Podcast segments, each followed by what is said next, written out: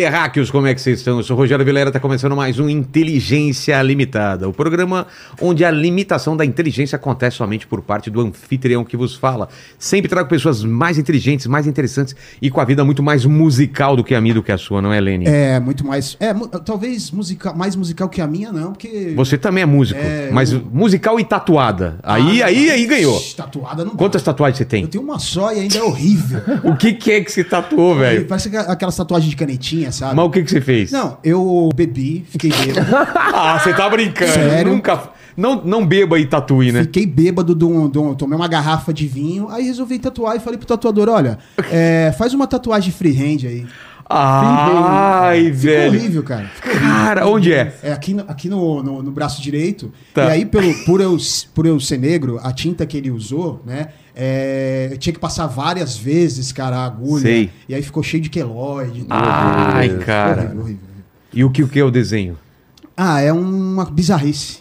Não tem nem. É um freehand. É um freehand mesmo. É, o cara fez um risco. O cara lá, fez um liga os pontos. É, foi- exa- Se fosse um liga, um os pontos, ainda te- teria ficado melhor ainda. É igual que nem o do Chaves, chinforímpula. Chinforímpula. Exatamente. Quase uma chinforímpola, cara. Quase, quase. Ô, Lene, como vai ser a participação nessa live maravilhosa? Ó, é isso aí, já tá fixado lá a regra, então você manda um super chat pra gente com a sua pergunta ou o seu comentário, tá bom? Lembrando que a gente lê até 5, 6 comentários, então prepara bem aí a sua pergunta, o seu comentário legal pra gente ler aqui. Vou pedir pra você se inscrever no canal, se tornar membro, dar like no vídeo e ativar os sininhos pra receber as notificações. Eu descobri uma coisa sobre o sininho, Ah. que quando você troca de celular, você tem que ativar novamente o Ah, celular. é? Ele é. diz. diz. De sininho. De sininha. De De sininho. sinina. É, de sinina, exatamente. Eu Troquei o, o celular há pouco tempo, então eu, eu estranhei. Falei, ué, não tô recebendo a notificação, você tem que entrar lá de novo e ativar de novo. Pô. Então, Seja bem-vindo, então, Lucas. muito obrigado. Luco, cara. Já Muito tá obrigado aqui. pelo o convite. bonito dele, você viu? É, hoje eu comecei a live Olha. dela, né? Ficou, pare... Ficou Olha. uma vibe meio milionário de Zé Rico, né? Olha que legal, né, Eu cara? pedir pra ele, pra ele te indicar onde ele comprou o dele. aí. É, Ah, é verdade, é. O pessoal fica me perguntando, cara, é o óculos mais barato que tem no Mercado Livre. Você coloca lá. óculos Tony Stark. É, logo, né? logo você vai receber uma proposta aí. Já, já. né? O pessoal do Chili Bean, da Chili Bean Ah, podia fazer um negócio. Ô, rapaz. aí Caíto já sim. teve aqui, né? Caí teve aqui, Ah, que olha. legal, Ó a oportunidade aí, hein? É, tá perdendo. fazer um óculos. Eu desenho, porque eu sou, eu sou desenhista, eu desenharia um óculos especial pra Que isso. foda. Olha que legal. Cara, um dia eu vi o Caíto na, num restaurante e fiquei sem coragem de ir lá cumprimentar Sério? ele. Pô, é gente, fo- gente boa. Gente ele, boa, cara. né? Gente É, e boa. tava um monte de gente lá, mas eu... Enfim, outro dia, quem sabe eu É. posso ter Aí conhecido. Caíto já, já fica sabendo aí. É, o Caíto. É, Tamo ô, junto. Caíto. Parabéns por tudo. Ô, ô, Lucas, eu vou, eu vou pedir uma pausa aí pra gente falar do nosso patrocinador de hoje, que eu fiz Boa, um test lógico. drive e tudo mais. É, Se quiser, eu fiquei te ajudo. sabendo. Ah, ajuda. Ó, vamos lá então. Ó, terráqueo aí de casa, vamos falar de negócio, de negócio bom mesmo. Então chegou, chegou a hora de falar, né? Eu, fiz, eu gravei semana passada esse negócio. Chegou um carro para revolucionar a categoria de sedãs, o novo Nissan Sentra. O novo Nissan Sentra chegou com design novíssimo e linhas agressivas. Tem teto solar, que é demais para viajar. Tem faróis de LED que dão um visual sofisticado e arrojado ao carro. Tem grade V-Motion que traz elegância com seu design único, não é, Lene? Exatamente. E tem a versão Biton, que traz mais esportividade. Fala esportividade. Esportividade. Em francês. Esporta... Esportivitate. Em italiano. É, esportividade. A mãozinha. Esportividade. Oh, più bello. E em japonês, claro. É, é, eu não, acho que é, é shi- Shiro, Shirotecnotaro. Tá. Caramba, velho. Você foi Que longe nessa daí. Então dá mais esportividade e deixa o carro mais escolado e bonito. Ah, e quanto mais eu falo, o negócio melhora. Olha só, o novo Nissan Sentra tem o máximo de conforto, os bancos Zero Gravity, que são inspirados na tecnolo- tecnologia da NASA, Lene. Olha isso, aqui, cara, o já né? Pô. É uma nave espacial. Não, o carro é Exato. bacana, carro é bacana. bacana. Você viu, né, Lene? É, tô querendo um pra mim. Exatamente. São, eles são perfeitos para as viagens mais longas que eu curto pra caramba. Os bancos dianteiros são aquecidos, sabia disso? Sabia? É, esquenta o bumbumzinho quando tá frio. Hum. É, rapaz. O Lele já Já gostei, já gostei, já gostei. Tem acabamento premium em cada detalhe. Tem sistema premium de som Bose Caramba. com som. Al- é, Tem oito alto-falantes? Muito alto-falante. Cara, esse som Bose Rapaz, é é o sensacional. mais top que é o mais tem. top que tem. É verdade. Então, ó, pra- então agrada quem sente frio, quem sente calor ao mesmo tempo e ainda tem partida remota do, do motor. Aquele esquema de você liga, já deixa lá esquentando, esfriando. Fora do carro. Você chega lá, já Legal. tá. Agora no frio, então, cara, Pô, já nesse friozinho aí, o carro sem. E isso é sem tirar a chave do bolso. Ele já pode deixar climatizado, como eu disse, antes de você entrar. O novo Nissan Sentra foi pensado nos mínimos detalhes para você que, que quer ter exclusividade ao mesmo tempo que você quer uma máquina do caramba. Exatamente. Posso falar do caralho? Ah, é, do Em- Dick. do, Dick. caralho. É. Do Dick. Vai ver tudo isso perto. É, tem uma, sempre uma concessionária perto de você e fazer um test drive como eu fiz. Novo Nissan Center, do seu jeito, em cada detalhe. Eu mesmo fui fazer, como eu disse, né? Então vê aí o vídeo. Põe na tela, Lênis. Agora, Olá, terráqueos motorizados ou não. Vamos falar hoje do Sentra. Olha que carrão aqui. Esse é na cor branca. Teto bicolor aqui com o teto solar. Olha que bacana aqui. Olha esse farol com os famosos dentes do tigre aqui, ó. Da Nissan. Essa frente aqui é maravilhosa. Agora vamos entrar. Vem aqui comigo. Chave de presença. Vem comigo.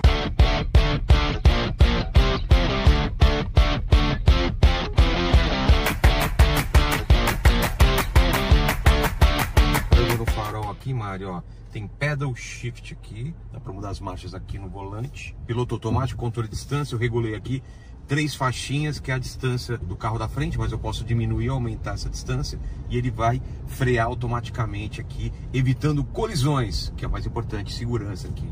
Já gostei. Ar-condicionado dual zone aqui, cada lado dá pra você regular a temperatura aqui, ó, eu que gosto no talo e a Mari que gosta de menos aqui, deixando 20, o meu deixando 18. Ainda falando sobre segurança, são seis airbags e tem aqui o controle de faixa que ele lê a faixa aqui e te mantém na faixa. Se o carro tá saindo sem você ligar a seta, ele dá aquela segurada no volante e você fica esperto. O carro te ensina que o certo é andar no meio da faixa. Ouviu, Mari? Rogério. Também tem alerta de ponto cego, então tem aqui alguma coisa que está fora da área do retrovisor, ele avisa para você. Legal, Nissan! Mari, sabe quantos cavalos tem aqui esse carro? Cavalos de força? Quantos? 150. Em inglês, como que é cavalo?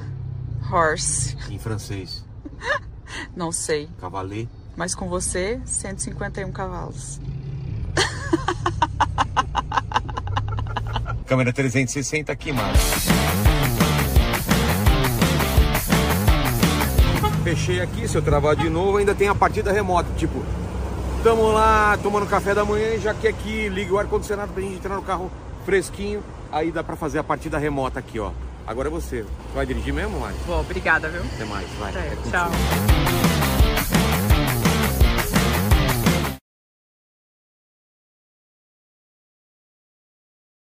E já ao vivo de novo, Lene? Estamos ao vivo ao de vivo. novo.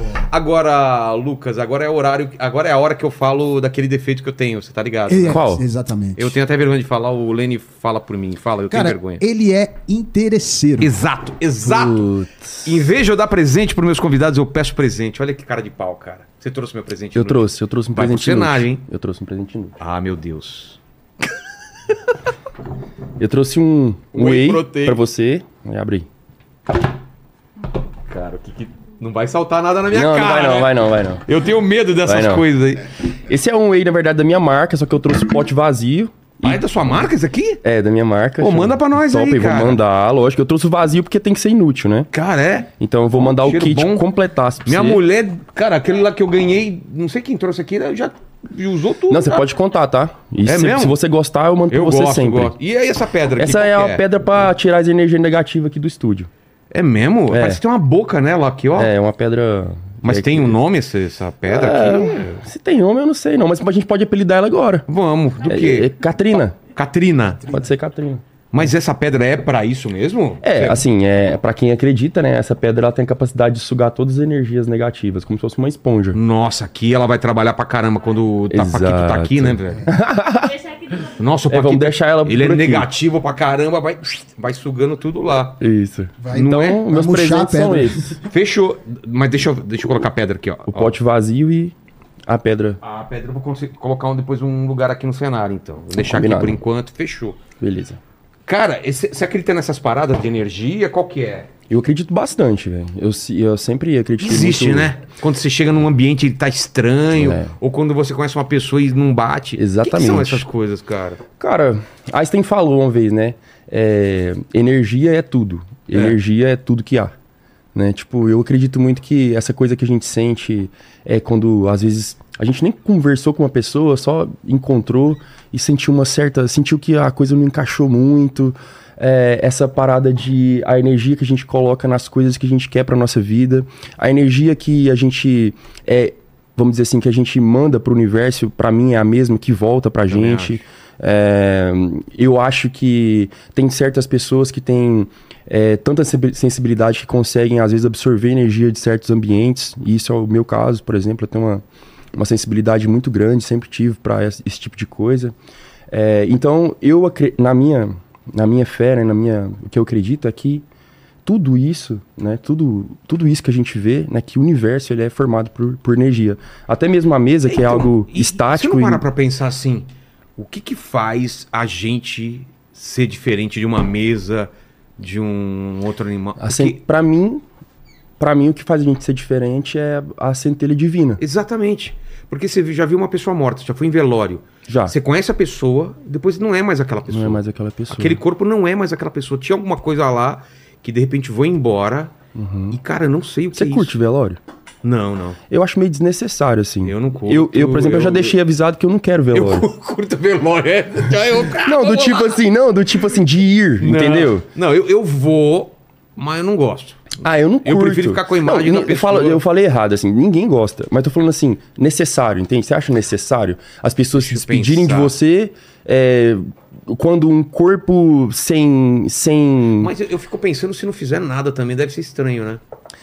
Cara, mas, mas você pensa que... Podia ser uma que festa, eu acho. os japoneses fazem festa, né? Exatamente, eu Os falei isso japoneses aqui fazem esses dias festa. aí. Eu, vi Eu acho o- que é mais próprio, talvez. Você viu aquele filme do Akira Kurosawa que tem... Não. Chama Sonhos. Vi. Um do. Cara, é, é muito legal esse filme, são várias histórias. Uma das histórias é um enterro, os caras fazendo uma puta festa, a banda tocando e o pessoal comemorando. Eu acho que ia- tinha que ser mais por esse lado. assim, É, aí, aí, de- né? é, aí def- é, depende muito da, da fé, né? Porque, por É. exemplo, no México e no Japão e tudo, a- as pessoas, elas acreditam que é, aquela pessoa que ela partiu para um, para um, vamos dizer, um plano muito melhor do que esse. Então, eles meio que comemoram, certo?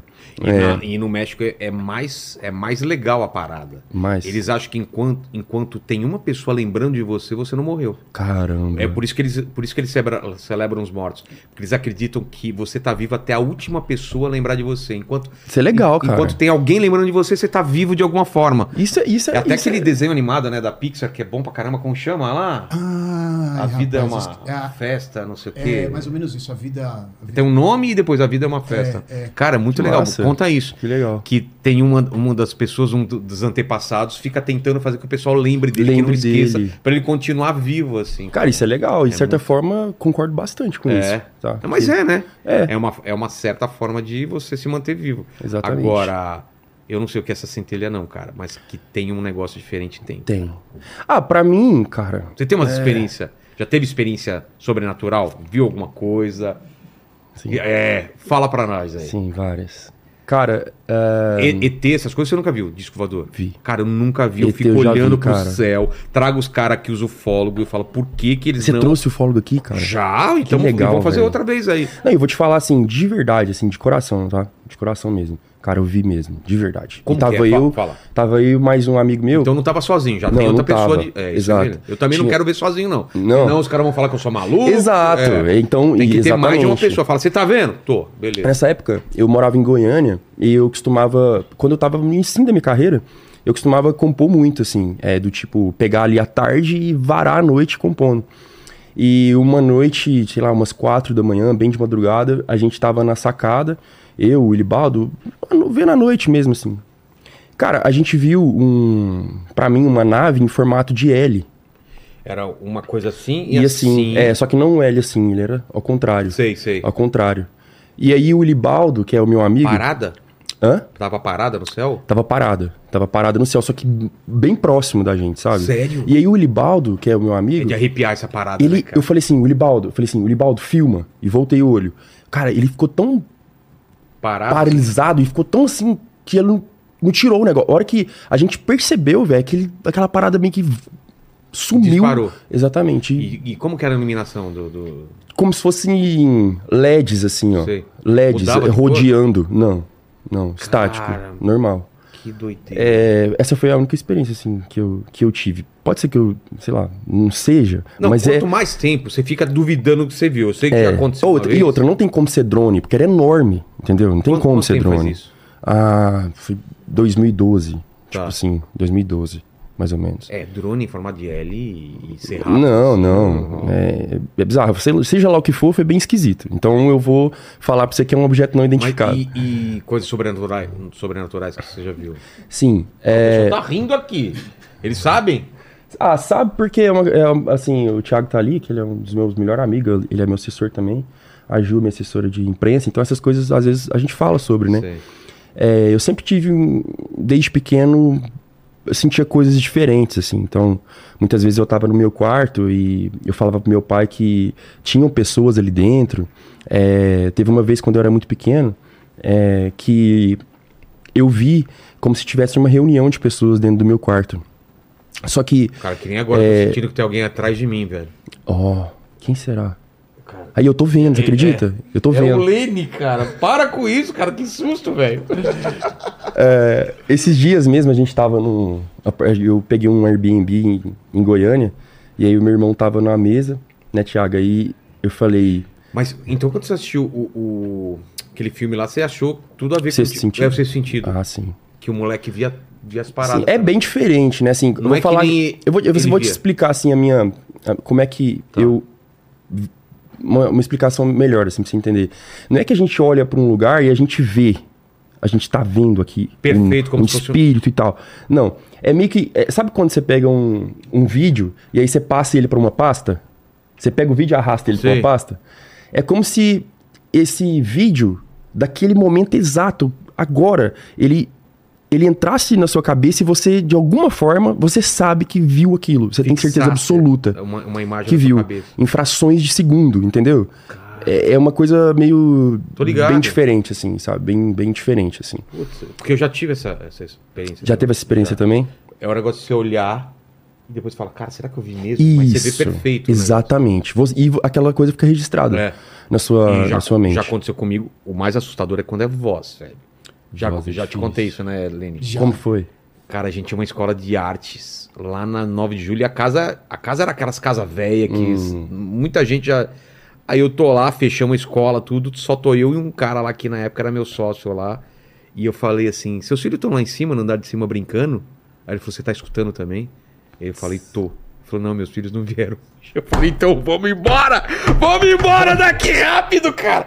Cara, perfeitamente, crianças brincando, cantando aquelas. Ah, isso aqui, brincadeirinha, aquelas músicas de brincadeira. Mano, cara. assustador, velho. Só que ele, ele já era mais treinado, ele Entendido. escutava, é, essas paradas, Ah, ele, ele tranquilão. E eu sou cagão pra caramba pra essas É, coisas. depois que, depois que eu comecei a entender que eu tinha esse tipo de sensibilidade, daí eu procurei, desde os meus 13, 14 anos, aí eu procurei estudar. Ah, é? É, daí eu comecei a estudar pra entender o que que Nunca era. teve medo, então. Não, hoje não, né? Cê- Eu tive ah, medo quando era pequeno. medo. É, muitas É, vezes meu pai criança. tinha que ir lá pra dormir comigo.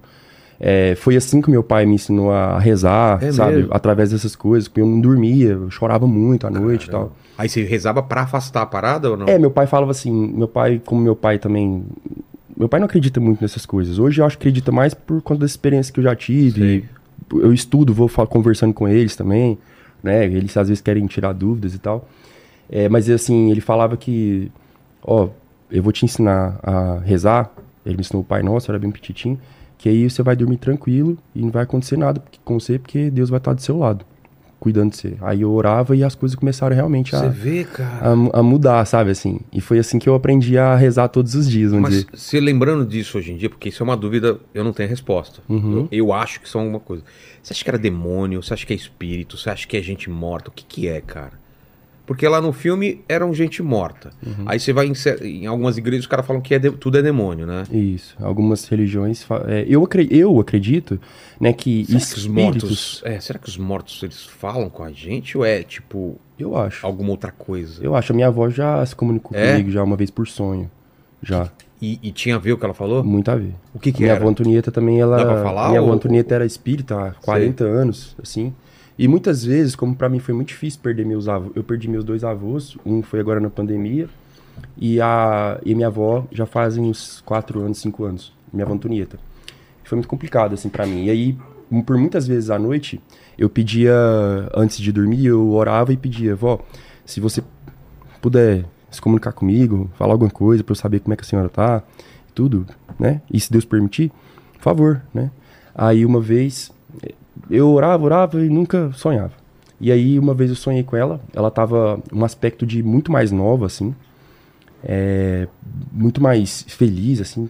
E aí como se fosse uma foto antiga dela. E aí ela tava deitada num jardim e nesse jardim tinha muitas flores, assim. Algumas flores elas eram, ela- elas eram coloridas e algumas flores no meio dessas eram escuras. E aí ela falou, Lucas, agora olha. esse-" E ela tava deitada no meio dessas flores, Sei. assim, falando com muita tranquilidade. Lucas, agora olha de cima.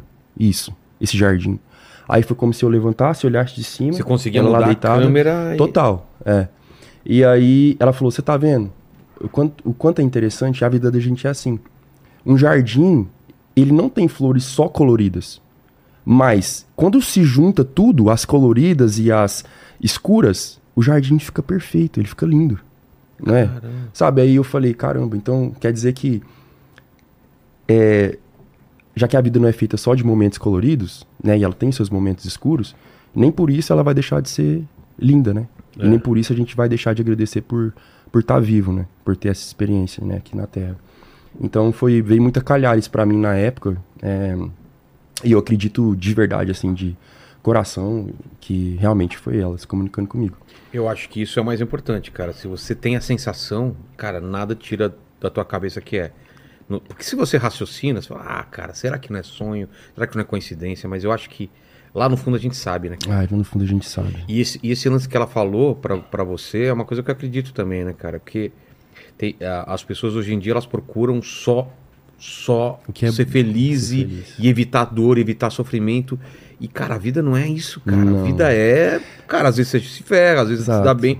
Até pra você valorizar as coisas boas, né? Mas eu, eu também sabia que eu acreditava nisso. Eu acreditava, Vilela, que a vida da gente era era uma linha reta. Que é, na verdade a gente tinha que buscar, é, vamos dizer assim, uma linha reta sempre, do tipo, E, tipo, ser sempre feliz. É. Entende? Você sempre estar sempre bem. Que Mas- um dia mas é eu um ia pro- chegar nesse ponto. É. E a gente nunca vai chegar. se, você, se você se programa pra chegar nesse lugar, você nunca vai nunca chegar. vai chegar. Mas, Porque cara, sempre é. eu ah, não, falar- não, eu, eu acho que eu tô feliz. Não, não, ainda não cheguei. Eu preciso ter um carro. Ah, não, eu preciso casar. Eu pre-. E aí você nunca chega no feliz. Exato. Eu vou te falar que eu acho que 98% das pessoas no mundo hoje acham que a gente vai chegar um dia que a gente vai chegar numa felicidade que não acaba nunca. É. Sabe? Isso não existe porque é, são as, as próprias dificuldades, né? As nuances da vida da gente é que fazem os momentos serem felizes depois. Né? Então, é, isso. Quantas nossa, vezes, cara, você passou por uns momentos que você falou, porra, foi tão ruim, cara, deu tudo errado, e depois você lembra e fala, cara, como eu era Serviu. feliz naquela época. Exato. E você não dava valor. É. Pra mim, eu, eu, eu revi muita coisa que eu achava que era uma merda, e hoje eu falo, putz, eu era feliz, cara. É, e tem também aquela, aquela, não sei se já aconteceu com você, mas já aconteceram coisas comigo, assim, coisa, coisas muito ruins, é que depois eu consegui ser grato por elas, Sim. entendeu? Então, Sim, o pé é na uma- bunda.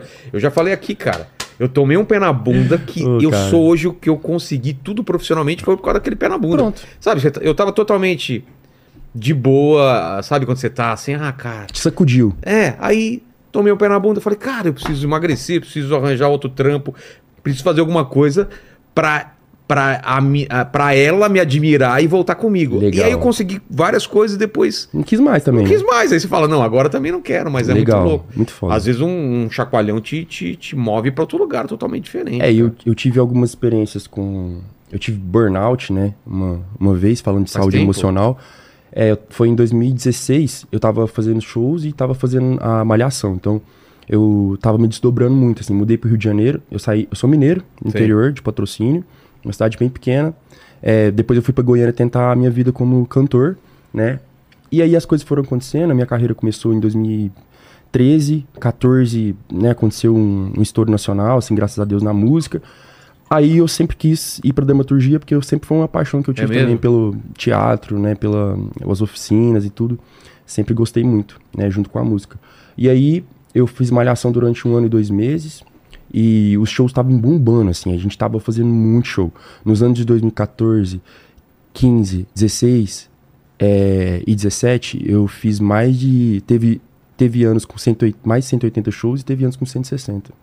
E Caramba. aí a novela ficou assim: o personagem fazia parte de um núcleo de comédia e eu. O, o- o combinado lá com a Globo é que eu ia gravar de segunda a quinta. Só que o personagem, é, eu fazia ele com tanta verdade, assim, foi um trabalho tão foda, assim, que ele começou a ganhar tamanho. E cresceu dentro da trama, cresceu, cresceu. Daí o escritor, o Jacobina, começou a mandar mais, mais. cenas, mais cenas. E quando eu me vi, eu tava gravando de segunda a sexta. Aí eu saía de segunda a sexta, 12 horas por dia, né? Que é o nosso limite. Sexta-feira, 6 horas da tarde, eu saía do Projac, entrava num aviãozinho e fazia o show. Sexta, sábado, domingo. Segunda, voltava, fazia tudo de novo. Pô. E aí deu seis meses nessa toada, Não, não- não descansava, travei. não fazia nada que não é. aí veio o burnout, cara. Assim, eu não... Como que é burnout, cara? Tipo, é de repente. Você fica. Não, cê, cê, Porque, se porque você... várias pessoas já descreveram aqui, cada um descreveu de uma maneira diferente, né?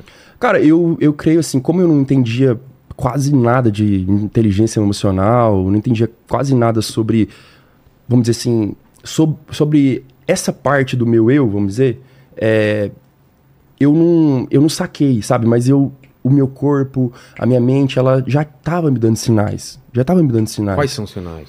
Ah, Cansaço? cara, não só isso, angústia, Ah, tá. sabe? Uma certa tristeza. Tá fazendo o que você gosta e mesmo assim tá triste. Exato. E nessa e o que me pegou foi que tipo, como eu tava ali fazendo uma coisa nova pra mim que era atuar, e eu queria muito aquilo, é, eu ia gravar, cara, amarradão. Pra mim, quando eu tava gravando, eu esquecia daquilo, sabe assim.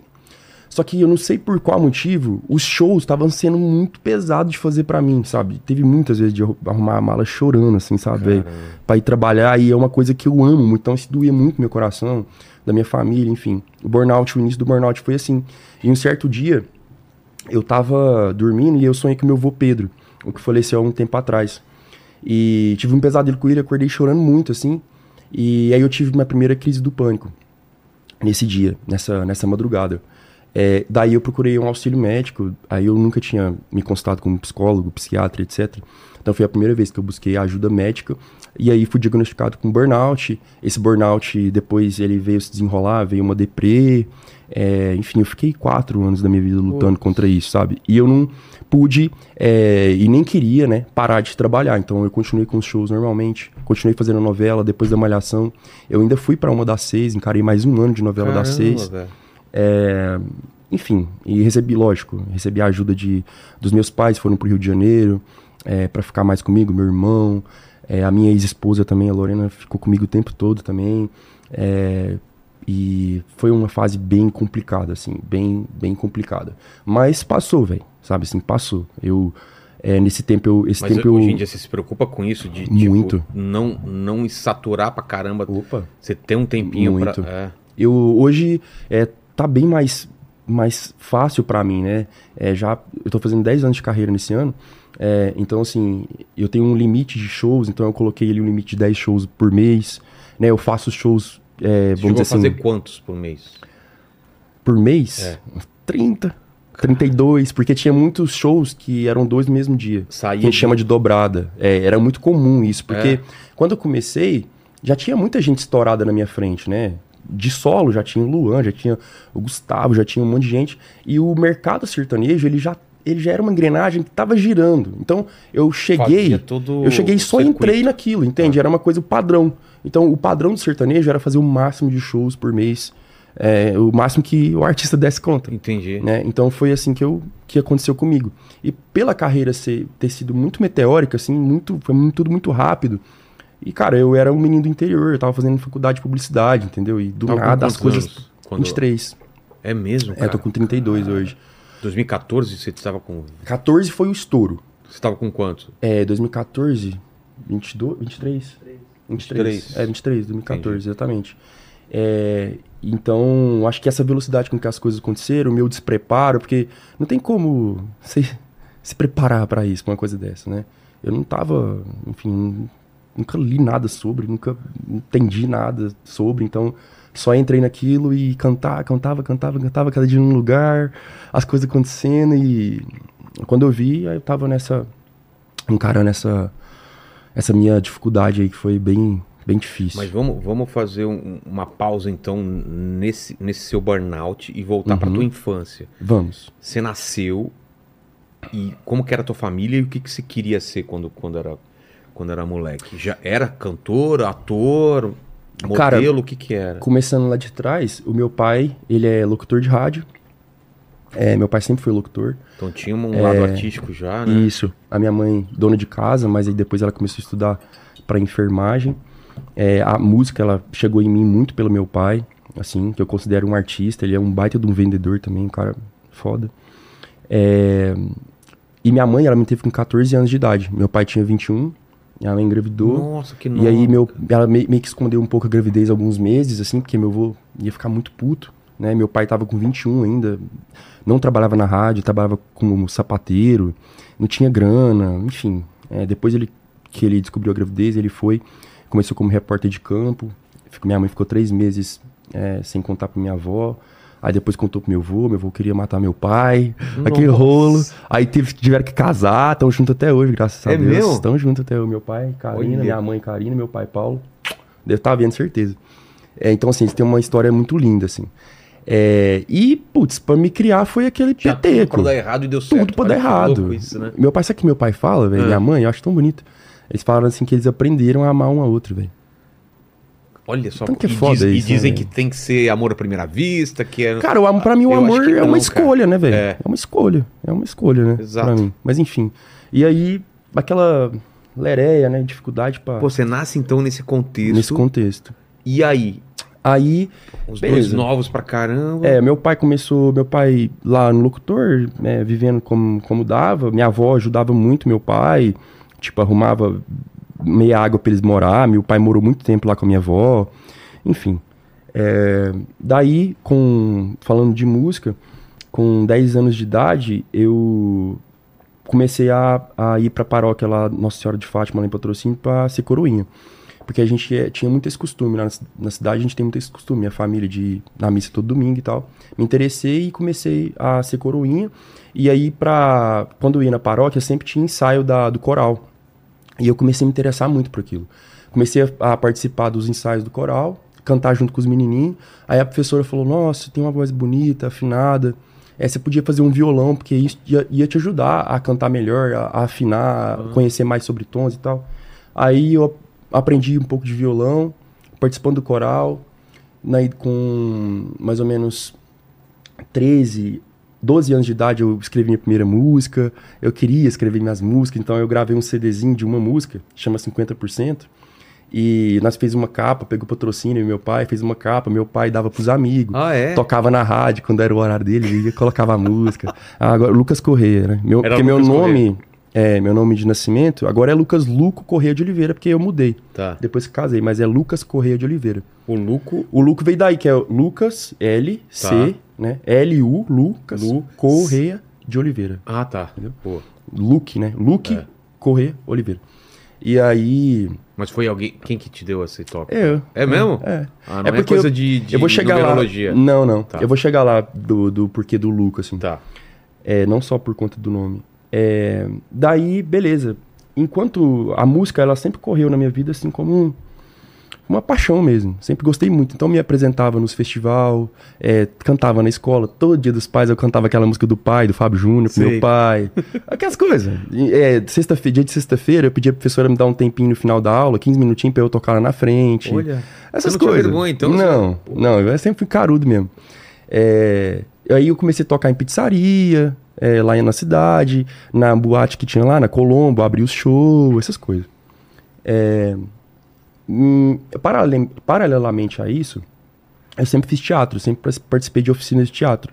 Então já teve vez da gente pegar a galera da trupe lá da oficina e se apresentar lá na cidade com as peças que chegavam na gente, em outras cidades vizinhas também. É, e com 14 anos, é, paralelamente a isso, eu tive meu primeiro empreendimento. É, eu trabalhava com 13 anos, eu comecei a trabalhar na, numa empresa de adesivamento, de comunicação visual. Porque eu sempre quis ter o meu próprio dinheiro para não precisar viver por conta do meu pai, né? De acordo com o que ele podia me oferecer. Né? E ele sempre falou: se você, enquanto você viver debaixo do meu teto, você vai ter que viver com o que eu posso te dar. Então, se você quiser mais do que isso, você tem que procurar por você mesmo. E aí eu procurei um emprego nesse lugar, que era mais perto de casa, comecei a, a trabalhar como cobrador. E nos tempos de, de folga ali, a hora da hora de almoço e tal, eu ficava do lado dos meninos que mexiam em CorelDRAW para poder aprender Sim. a mexer. Aí eu peguei as manhas, fiquei lá dois anos e meio trabalhando nesse lugar. é, e comecei a, nos meus tempos vagos, ganhar um extra fazendo folder para loja de roupa, fazendo folder para festas e tal, diagramando esses folders. É, o serviço começou a aumentar muito, aí eu saí dessa, dessa empresa de adesivamento para poder, enfim, fazer design para a galera. É, e aí o Orkut, lembra do Orkut, né? Claro. O Orkut ele liberou uma vez é, mensagens com imagem, scraps. Sei, sei. Scrap com mensagem, com imagem. Aí o que aconteceu? Quando como estava crescendo muito, eu montei uma empresa de publicidade chamava I9 Publicidade, aluguei uma sala no nome do meu pai lá no, na galeria, na única galeria lá da cidade. Aí eu contratei dois amigos, o Thiago, meu amigo japonês, e o Thales. E aí eu montei três empresas dentro dessa, dessa agência de publicidade, que era o Divulga Web, que nada mais era do que pegar, fazer, eu diagramava negócio de festa, de loja e mandava essas imagens por scrap para milhares de pessoas na cidade, porque eu tinha oito perfil cheio. Você lembra que era o limite era mil amigos? Era mil? Era mil. Ah, eu não Você lembra? que é 5 mil. Era mil, é Era verdade. mil, era mil. Então eu tinha oito. Aí eu comecei a mandar mensagens é, de imagem para as pessoas. E em troca disso, a galera me pagava pela divulgação. E aí o negócio foi crescendo, porque eu fui pagando pessoas que tinham muitos perfis também da cidade, para eu poder enviar scrap por, por- pelo perfil Entendi. delas também, enfim, cobrava por isso. A outra, o outro negócio era o feirão classificados, que era um classificado, é, venda, troca e etc. Aí eu pegava, saía na rua pegando os patrocínios, anúncios. É, e tinha o, a Glam Magazine, que era uma revistinha mais pro, pro feminino, que era falava sobre beleza, moda e etc. E eu colocava uma mocinha da cidade pra sair na capa em cada edição. Sei. Então eu trabalhei com tudo isso, só que aí o Orkut foi e cortou as mensagens com imagem. Aí a empresa quebrou. A, a empresinha quebrou, eu tive que voltar com os computadores tudo lá pra casa e tal. Infelizmente não deu certo, mas enfim, foi um primeiro, né, um primeiro empreendimento com 14 e isso meu pai ficou muito orgulhoso e tal, apesar de tudo. E aí com 16 anos, é, eu mudei para Belo Horizonte, porque eu já não tava, ah, vamos dizer assim, eu senti que patrocínio é, não me oferecia as oportunidades que eu queria. Então eu fui para Belo Horizonte inicialmente para trabalhar como modelo e estudar. Só que aí depois o negócio de modelo eu vi que não era muito barato, a gente trabalhava horas e horas para ganhar muito pouco. O que? Você fazia mais o quê? Evento? Foto? Cara, fazia mais era showroom, sabe? Em Belo Horizonte rola muito showroom. Como showroom que é, é, tipo assim, você pega uma marca, aí você vai lá pro QG dessa marca e vai muito comprador do Brasil inteiro. Hoje é muito internet, mas antes ia muito comprador do Brasil inteiro comprar as roupas da coleção X. Aí eu e mais outros modelos e outros modelos lá, a gente vestia, desfilava pros compradores pra ver o que, Ah. Que eles iam comprar. Entendi. Então eu ia lá pra lá todo dia, ganhava, sei lá, 50 conto por dia, alguma coisa assim. É, e aí eu falei, putz, preciso procurar alguma coisa pra ganhar mais grana, porque meu pai tava pagando pra mim só a escola e pagando pagando o uma- um quartinho que eu aluguei de uma senhora chamada Maria lá no lá no bairro Santo Agostinho, Belo Horizonte. Então eu morava no quarto, ela virou minha melhor amiga assim. Foi muito legal a experiência. E e daí eu arrumei um emprego no shopping como vendedor. Aí eu fui lá numa loja que eu gostava da marca, lá na Calvin Klein, que era mais pá, não sei o que, num shopping de granfino lá, pensando no- na, no- na comissão, né? Claro. Aí eu cheguei lá com o meu. Como é chama? Book. Não, o book e o negócio de. Fala, currículo. Currículo, tá. O currículo. Aí a Cláudia, que era gerente, viu que eu me comunicava bem e tal, não sei o que, me deu a oportunidade e ela me contratou naquele dia. Aí eu fiquei lá dois anos e, e pouco trabalhando em shopping, isso me deu uma experiência muito legal, assim, é, de comunicação, de venda, lembrava muito do Falar meu pai. pessoas. Exato, então isso me ajudou bastante. E depois voltei, e nisso a música tava como um hobby mesmo ali por trás. Eu sempre que tinha Mas você não oportunidade tocava tava... em barzinho, essas coisas? Não, em Belo Horizonte não. Tá. Era só mesmo, era um... Diversão É, mesmo. uma diversão, é. E daí, com depois passado isso, eu voltei pro interior, porque eu queria prestar é, vestibular para publicidade. Eu sempre gostei, na verdade, eu sempre achei que eu ia ser diretor de arte, justamente por mexer com Corel, Illustrator, Photoshop, essas coisas, né? E aí eu prestei vestibular, comecei a estudar em Patos de Minas, que é uma cidadezinha do lado da minha. Aí eu fiz quatro períodos, e nessa época o sertanejo estava muito em alta, assim. O sertanejo estava numa crescente, o sertanejo universitário, né? Tava numa crescente muito bizarra, assim. Inicialmente com César Menotti Fabiano. É, depois veio depois veio Jorge Mateus, veio João Bosco Vinícius, veio Jonathan Federico. Então, assim, e como eu morava em República, a República chamava Qualidade, eu e mais dois amigos, o Lucas e o Edu, é, a gente ouvia muito sertanejo, a gente consumia muito sertanejo. A nossa re- República ficava na rua de baixo da faculdade, de frente para todos os botecos. Então a nossa porta ficava aberta, a gente só trancava os quartos. O povo entrava, saía, às vezes você chegava lá na República, tinha gente que você nem sabia quem que era. É, bebendo e etc. E daí lá eu batia muita viola. Aí eu cantava nas festinhas, pegava violão, cantava. Como eu tava consumindo muito sertanejo, né? Essa influência, né? Essa ambiência, né? Faz a gente... É, influencia a gente a querer escrever sertanejo. E eu comecei a compor sertanejo nessa época. Com a intenção de fazer algum artista famoso gravar uma música minha. Claro. Aí por isso eu postei postava no YouTube essas músicas. É, daí um empresário lá de Patos de Minas mesmo, que hoje é meu grande amigo, foi meu primeiro empresário, o Rodrigo Bissa, viu alguns vídeos no YouTube e ele já trabalhava com produção de grandes eventos Você lá. não mandou pra ele, ele viu? Não, ele viu. E aí ele trabalhava com grandes eventos lá e mandou uma mensagem no Facebook. Falou, cara, você consegue vir aqui no escritório pra gente conversar? E eu achei que ele queria me contratar, porque nessa época, eu, pra ganhar uma grana, eu fazia festas na República e numa boate que tinha lá, eu era promotor. E foi por isso que veio o Luco, porque era Luco Produções. Ah, tá. Eu fazia essas festinhas. É, Aí chegou lá e falou, Lucas, eu gostei muito do que eu senti uma energia massa, é, eu gostei das músicas, o sertanejo universitário tá muito em alta. Cara, eu acredito em você. Eu fiquei, caramba. E aí? Aí ele falou, vamos pegar essas músicas e vamos gravar de uma forma mais profissional. E vamos pra Goiânia. Vamos com a cara e a coragem pra Goiânia e vamos procurar quem é que tá dentro desse mercado. Empresário que já tá com artista sertanejo. Vamos procurar ver o que, que vai acontecer. E o Rodrigo, é um cara que tem um mindset, assim, muito foda, do tipo assim, de acreditar. E nessa época, ele falou assim, Lucas, você vai ser empresariado pelo Sorocaba. Ele falou pra mim. A gente É? nem tinha saído. Ele falou assim, que Sorocaba, mano? Sorocaba tava com o Luan Santana, né? Sei. Tal, não sei o quê. Beleza. Chegou lá em Goiânia, a gente conheceu os empresários do Israel Rodolfo. Conhece o Israel Rodolfo? Sim. Legal, eles vêm aqui também, tá? Meus... Pô. Nossa, eu amo eles. Porque eles me deram uma força muito grande na época. Do tipo, eles ouviram minhas músicas, gostaram muito das músicas, os empresários também. Fui pro escritório deles. O Zé Rodolfo tava fazendo um sucesso grande já, não nacional, mas regional, mas muito grande. E aí eles me colocaram, colocaram no busão deles pra poder rodar o Brasil inteiro e eles me deixavam, pegava ali uma partezinha do show e deixavam eu cantar algumas co- músicas covers. Sei. Pra eu poder pegar coisa de palco e tal, não sei o quê. Cara, foram oito meses assim andando com eles. E hoje eu olho pra trás e vejo que, caramba, eles foram muito, muito gente boa comigo, porque o artista geralmente ele tem um ego, né? É. né? Tipo, ah, deixar um cara entrar no meu palco e tal. Então eu sou muito grato a eles, assim, por tudo. É, daí deu oito meses e eu comecei a fazer. Fiz o meu primeiro show em Nazário, Goiás. Foi um show horrível. Por quê? Ah, foi muito ruim, foi muito ruim, sabe? Estrutura, o primeiro show. tudo? Não, não. É, era uma casa pequena, lógico, Sei. mas assim, o show foi ruim, eu não me senti seguro. Sei. Aí eu não tava, eu não tava, sabe, conseguindo me ouvir direito, porque eu não tava, tinha costume com ear. Ah, sei lá, sabe, foi estranho. Aí eu até pensei assim, cara, eu acho que isso não é pra mim, né? É, mas aí as coisas foram acontecendo, eu fiz meus primeiros shows em Goiânia. Aí tem- tinha uma casa lá, que era desse meu empresário na época, do Luciano Essa Senhora, chamava Santa Fé. Era a casa sertaneja mais bombada de Goiânia. E grande, é uma casa pra 3, 5 mil pessoas. Eu comecei a fazer show lá é, com uma certa frequência.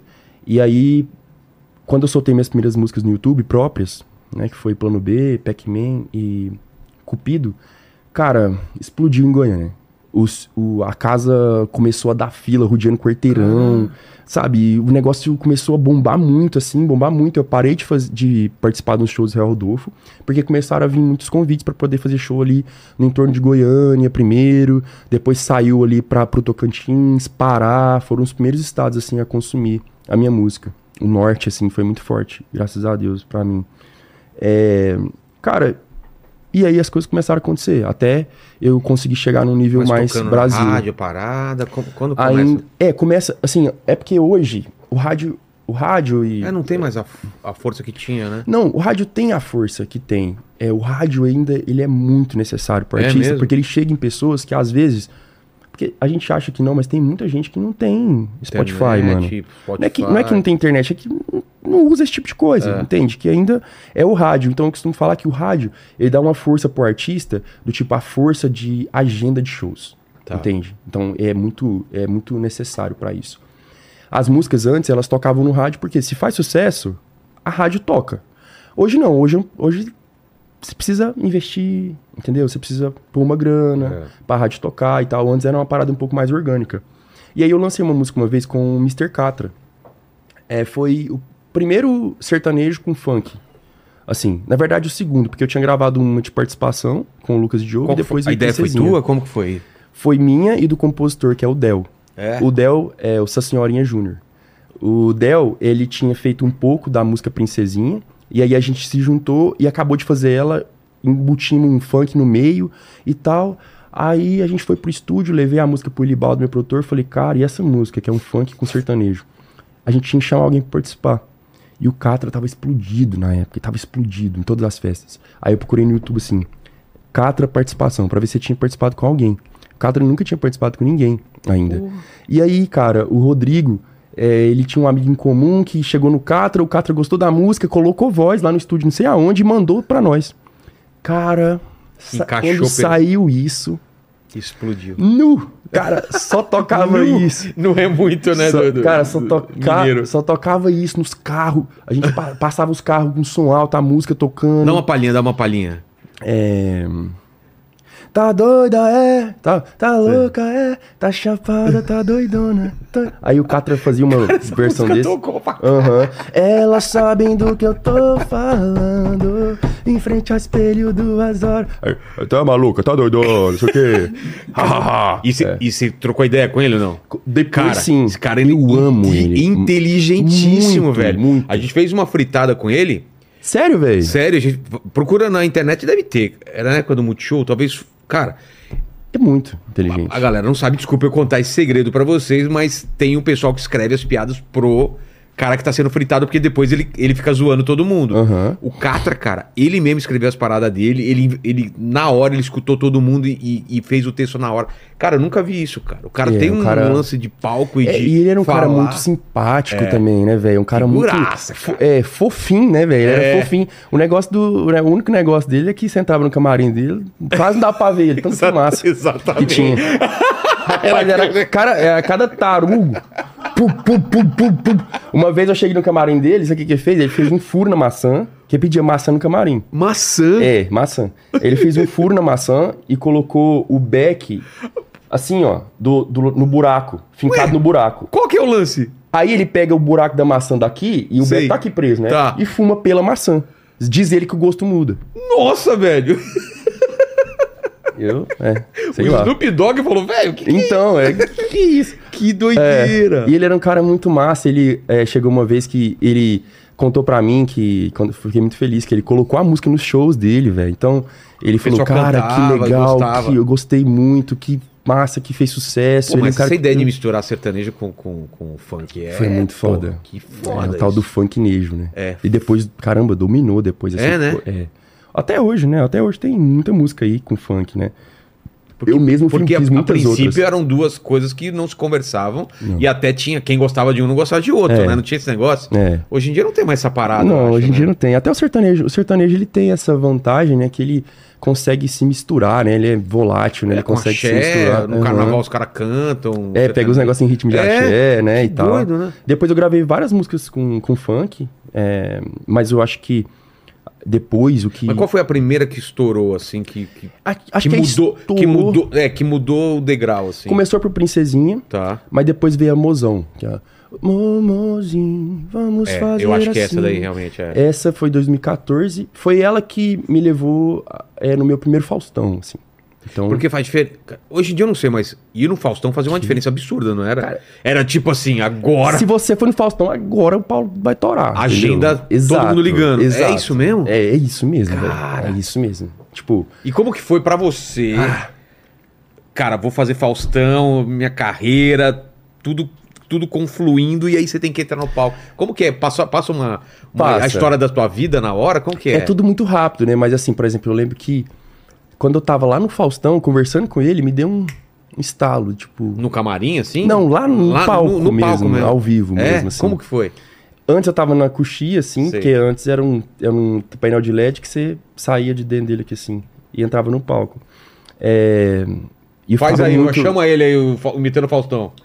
Ô, louco, bicho, estamos aqui agora com o Lucas Luco. O vem filho pra do cá, Paulinho vem pra da cá. Karina, É, o bicho, lá do de Paulinho. patrocínio, Exatamente, ó, lá de patrocínio, meu. Vem cá. Posso falar, Lene? É a melhor imitação de Gostei. Faustão que eu já vi, cara. Pô, obrigado, Você obrigado. Sabe que eu sou um cara sincero. Sincero, né? Faltou só. Ô, louco, bicho. Essa fera aí que não me deixa Essa mentir. Fera aí, meu. Essa fera aí, meu. Sabe que eu tô num grupo que só que eu tô num grupo que só pode falar e o. Mentira, eu me coloca. Cara, eu vi um grupo esses dias, sabe o que que era? Grupo de imitar carro de Fórmula 1. Eu já vi. Mano, você acredita? A galera só manda áudio imitando carro de Fórmula 1. Sabe quando fala no trem? Sei. Mas eu dispoto, mas eu dispoto. Cara, Ah, olha, cara, vou, que vou te colocar aqui. É, cara, só pode Não. falar com o Faustão aqui. Põe um aí. Mais do que nunca. Mais do que. Porra. Até porque. Até porque. Mais do que nunca. Isso. 7h37, bicho. É verdade. 7h42, é verdade. É o Diogo Portugal. Ah, não, mano. Aqui é só. Errou! Errou! Uai, saiu um Gugu aí, do é, nada. É, esse Saiu domingo. um Gugu do nada. Essa galera aí, meu. Eita. E a gente que não sabe imitar esse Mano, isso é bom demais, cara. Me coloca depois eu quero aí. ver, velho, de verdade. Se eu fosse o Faustão, cara, eu estar num grupo desse e ficava imitando Só também. Ô, mas Agora- sabia que tem um grupo é, de imitar o Lucas Luco? Ah, você tá Tem, zoando. aham, tem um grupo de imitar, imitar o Lucas Luco. É. Cara, que muito. demais. Isso é legal, velho, essa, essa parada de... O Sorocaba, é, eu, eu não continuei a história, mas depois de Não, um não, certo... mas, mas só, vamos voltar pro Sorocaba, Sorocaba Tá. depois. Só conta isso daí. Você tá lá, então, atrás do LED, eu acabei te cortando. Isso. Aí você escuta o Faustão te chamando, que, que, qual que é o lance que te passou? Porque quando ele chama a gente, ele fala o nome do pai, da mãe, É. irmão de não sei quem, irmão do Leandro e de patrocínio Minas Gerais. Porra. Essa hora. Aí Eu, fiquei meio- eu só pensava na minha cidade, é engraçado. Eu só pensava na minha cidade. minha cidade o negócio assistindo. é pro mundo inteiro, eu só pensava É. em patrocínio, porque, tipo assim, cara, o que, que minha professora vai pensar? Entende? Assim? O pessoal que estudou comigo. Sabe, eu pensava nessas coisas, o pessoal que estudou comigo, a galera que não legal, acreditou em mim, sabe? É. Tipo, sabe? É, e aí ele começou, a gente começou a conversar e naquele, naquela troca de ideia eu caí meio que na real, do tipo assim, caramba, velho. Caralho, eu tô aqui no Faustão, velho. Então, Que isso é muito. É muito incrível. Um misto de, de muita adrenalina. Eu tava muito nervoso e ele pedia música do nada. Então faz um rock aí, bicho! Mistura rock com É, com valsa! valsa é, aí. exatamente. Aí pegava de surpresa, foi incrível. Eu voltei lá muitas outras vezes. Teve uma vez que ele. Depois eu fiz Dança dos Famosos também. É, que foi uma, uma experiência sinistra, assim. E aí uma vez ele chamou a gente pra jantar na casa dele. Eu gosto de contar porque a casa dele em São Paulo é muito louca. Ele tem a casa dele e afastado ele tem um restaurante de comida japonesa. O quê? Na Como- casa dele? Na casa dele. Tipo assim, na- tem aquela área enorme. Então, assim, Sei. a casa é pra lá, aí pra lá tem um restaurante japonês, pra lá tem um restaurante, uma pizzaria. Ele pede o, ele pede o, o iFood dentro da própria casa dele. tipo isso. Ele liga pro iFood do, do Faustão e fala: Quero comida É. japonesa hoje. E aí ele fez uma confraternização, levei meu pai, né? Porque ele também foi repórter de campo. Meu É. pai, nossa, meu pai pirou. Putz, deve e ter tal. pirado, E ó. aí eu costumo falar que o Faustão é engraçado, porque ele é um cara muito gente boa. E, e ele. Ele é aquilo, velho. Quando tá filmando. É? É. A gente tava lá no jantar. Essa pizza aí, bicho! Tá pegando fogo, bicho! Agora, bicho! 7h37, 7h37, bicho! vamos comer uma pizza. Isso, é muito Que bom, doideira, cara. Foi cara. uma Cara, queria muito experiência- conhecer o cara, velho. Cara, é, é muito, assim... É, teve, é, lógico, né? Tudo tem negativo e positivo, mas, velho, essas coisas, assim, Claro, pô, é, é uma parada pra que... contar, né? Exato, nem, nem pagável, né? Massa. Daí essa música de 2014, a Mozão, foi realmente a Explodiu, música foi- que é, mudou, virou mudou tudo de jogo. cabeça pra baixo, assim, né? Mas você tá falando de Sorocaba, qual- onde que o Sorocaba entra na tua, na tua história, então? Você- vai, você você vai para Belo Horizonte e aí qual que era a ideia? Era, a ideia era Vai pro Goiânia, né? Pra Goiânia, aliás. Uhum. Era pra- arrumar empresário. E aí como que é? Pessoas que Ligando, entendiam. Você vai conhecendo pessoa? O como Rodrigo, né? O Rodrigo, como ele já era produtor, ele era muito desenvolto, né? Assim. Que... E a- ele um cara conhece outro, conhece outro e vai... conexões. E aí a gente chegou nesses empresários do Israel Rodolfo. Tá. A gente ficou mais ou menos, tipo, um ano, um ano, um ano e pouquinho com eles. O Anderson, o Juliano e o Essa Senhora e Tá. o Rodrigo. E aí a gente conheceu o Sorocaba e o Fernando. Aí eu fui participar de um show deles em Palmas. Você já tava estourado nessa época ou não? Mais ou menos. Não, é. tinha ainda acontecido... Não, Tá. não. É, e aí eu tinha só músicas na internet, não tinha CD nem nada. Ah, tá. Eram três músicas, basicamente. E aí eu participei do show deles. Quando eu entrei no palco, eu cantei uma música cover. é, que era Vai no banheiro pra gente se beijar. é. Aí, depois ele falou assim: Lucas, puxa aí uma palhinha das suas músicas próprias e tal.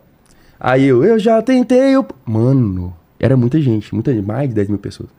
Mano, Palmas, Tocantins. O povo cantou as três músicas bizarramente. E o Sorocaba olhava pra mim, o Fernando olhava pra mim, tipo, que isso Como e tal. assim, e tam- pra mim também foi uma surpresa bizarra também. Porque as A músicas só estavam na internet. É. E aí, é, a gente, o Rodrigo tava, chorou, sabe, assim, a gente foi muito louco. Aí eu fui pro camarim deles depois que o show acabou, aí o Sorocaba, velho, que isso? Eu falei, não sei, as músicas estão na internet. Ele falou, você não tem nenhum CD promocional? Eu falei, não tem. Aí daí começou a conversa, aí o Sorocaba foi e comprou a parte dos meninos, aí eu entrei pra FS, que era a... Hoje não tem mais, mas era a, o escritório de, de empresariamento de artistas do Sorocaba. Daí eu fiquei lá, sei lá, três anos lá, é, no, com o Soroca. Foi uma experiência bem foda, assim, eles acrescentaram muito pra Como mim. que é o esquema quando tem um escritório assim? O que, que o escritório faz pela carreira, assim? Vende show, Vende show, mas trabalha a tua carreira também? Faz uma, um, um planejamento? 360. É? é. É, Hoje é tudo muito mais é, organizado, né? Hoje a gente entende mais sobre o mercado. Na, na época era meio tentativa e erro, assim? Acertava. Até hoje é, vai É? te falar. Não Até tem, hoje é. não tem fórmula, né? Não tem. E outra, é o tal do algoritmo, né? A tecnologia muda toda Vou ter que hora. fazer um clipe, fazer isso, um feat e dar certo. Nem Isso, sempre, né? é. Mas assim, é, o escritório, cara, pelo menos no, no meu, sim- no meu assim, é, é, assim, é, o- é- tudo sai do artista. Entende? O artista ele tem que estar. Parte, parte do artista. Tá. Parte do artista. É. Agora, o resto, logística, logística, não sei o que, aí fica por conta do, do pessoal. Venda de show e tal, Sei. ficava por conta deles. É, aí eu tinha uma gravadora também, né? Então tinha toda um- uma galera muito grande, assim, para poder ajudar. Hoje as coisas mudaram, né? Hoje os artistas eles estão nascendo independentes. é, é, são poucos os que têm empresário. No sertanejo ainda tem muito isso. Mas estão chegando outros gêneros, né? O funk, trap, rap. A galera já não não tem muito esse negócio de empresário. Eu mesmo já não tenho mais. O É Rodrigo mesmo? hoje ele cuida da parte de agenda. é, e é um cara que vai estar sempre comigo, né? Óbvio. É, mas hoje é eu e meu pai. Também não tem gravadora. Mas porque ficou mais fácil hoje em dia, porque. Por causa da internet, por causa de rede Ah, social. a gente aprendeu o jogo. Ah, sabe? entendi. A gente aprendeu o jogo e outra. É, muitas vezes os contratos eles não são não são leais, entendeu? Ele não, Ah, é uma sabe? porcentagem muito grande, né? gravador é uma parada que é muito desleal, cara. É mesmo? Sabe? É, apesar de tipo, eu adorei a assim, a fase que eu tava na gravadora e tal, eu voltaria se fosse outro tipo de negócio, mas assim, do jeito que tava, não tava legal e era um padrão, Entendi. né, de gravadora com todos os artistas. É assim, pronto. É, e teve um momento que eu dei um estalo, eu falei, não, isso aqui tá errado e tal, e enfim, aí veio toda uma... Porque qu- quando você tá com a gravadora, o show você não, não divide não, nada com a é gravadora. só, é só royalties, é, por exemplo, de fonograma, por Também? exemplo, é, tem, tem Spotify, YouTube, Sei, etc, sei. etc. É, você tá, o artista e o compositor, ele tá recebendo Sim. royalties por, Por cada aquela- play. por cada play. É, e aí a gravadora negocia isso. Pega uma porcentagem disso. Pega uma porcentagem disso. E aí muitas vezes ela pode te adiantar uma grana. Ah, que depois tá. você vai pagando com esses royalties. Entendi. É, então é uma parada que é bem, É. é bem complicado. Assim, É mais pra quem tá começando e tal, que precisa, né? Pra quem tá começando, precisa de um budget pra poder sair.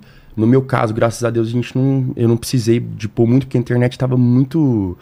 O YouTube era Tava muito orgânico, muito, ainda tava entendi. moendo muito. Era aquela coisa de um milhão de visualizações em um dia. O quê? Em um dia você fez um milhão? Quê? Nossa, até Sério? mais eu lembro. A Mozão explodiu, porque tem uma história muito foda e tal. Como, como foi o lance do clipe? Qual, qual foi a ideia e tal? É, então, o clipe, ele é, foi gravado pelo Alex Render, lá de Sorocaba.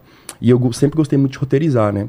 É, e aí eu fiz um clipe que tem uma pegada social. A gente fala sobre câncer de mama. Sei. Então, é uma história de um casal. É, a, mu- a mulher ela, começa a sentir sintomas, vai, na, vai no espelho, faz Sei. o autoexame e tal, descobre o câncer de mama. E esse cara não larga a mão dela, né? Porque a, a, a, a Mozinho fala assim, né? Eu cuido de você, você cuida de mim. Não desisto de você e nem de você Entendi. de mim. Dá a mão pra mim. Porque Daí tem eles- muito casal que, quando um fica doente, o outro deixa na mão, né, Exato, cara? Isso é. eu acho a maior sacanagem. É, e aí tem uma cena fatídica que a Thaís, que é a atriz, ela tinha um cabelo enorme. E aí, a- na ideia, ela, ela tinha que raspar valendo, Ai, sabe? E aí tem essa cena, sabe? Ela raspando o cabelo e ela chorava de verdade, sabe? E eu Você também chorei de certeza disso? verdade. É. Mas ela, pu- puta atriz, se entregou mesmo, assim, sabe? E aí eles casam no final, sabe? Dá tudo certo. Esse clipe fez maior sucesso. Todo, assim, eu, a minha carreira foi marcada por clipes. É, exatamente. De histórias legais, assim. É. Teve Destino E também. todos os clipes você estava envolvido também na criação do roteiro. Tudo. É tudo, mesmo? tudo. É, sempre gostei demais. Foi Pô, que então- eu aprendi muito sobre câmera. É isso que eu ia falar. lente. Em algum momento você vai fazer uma série, vai escrever uma parada.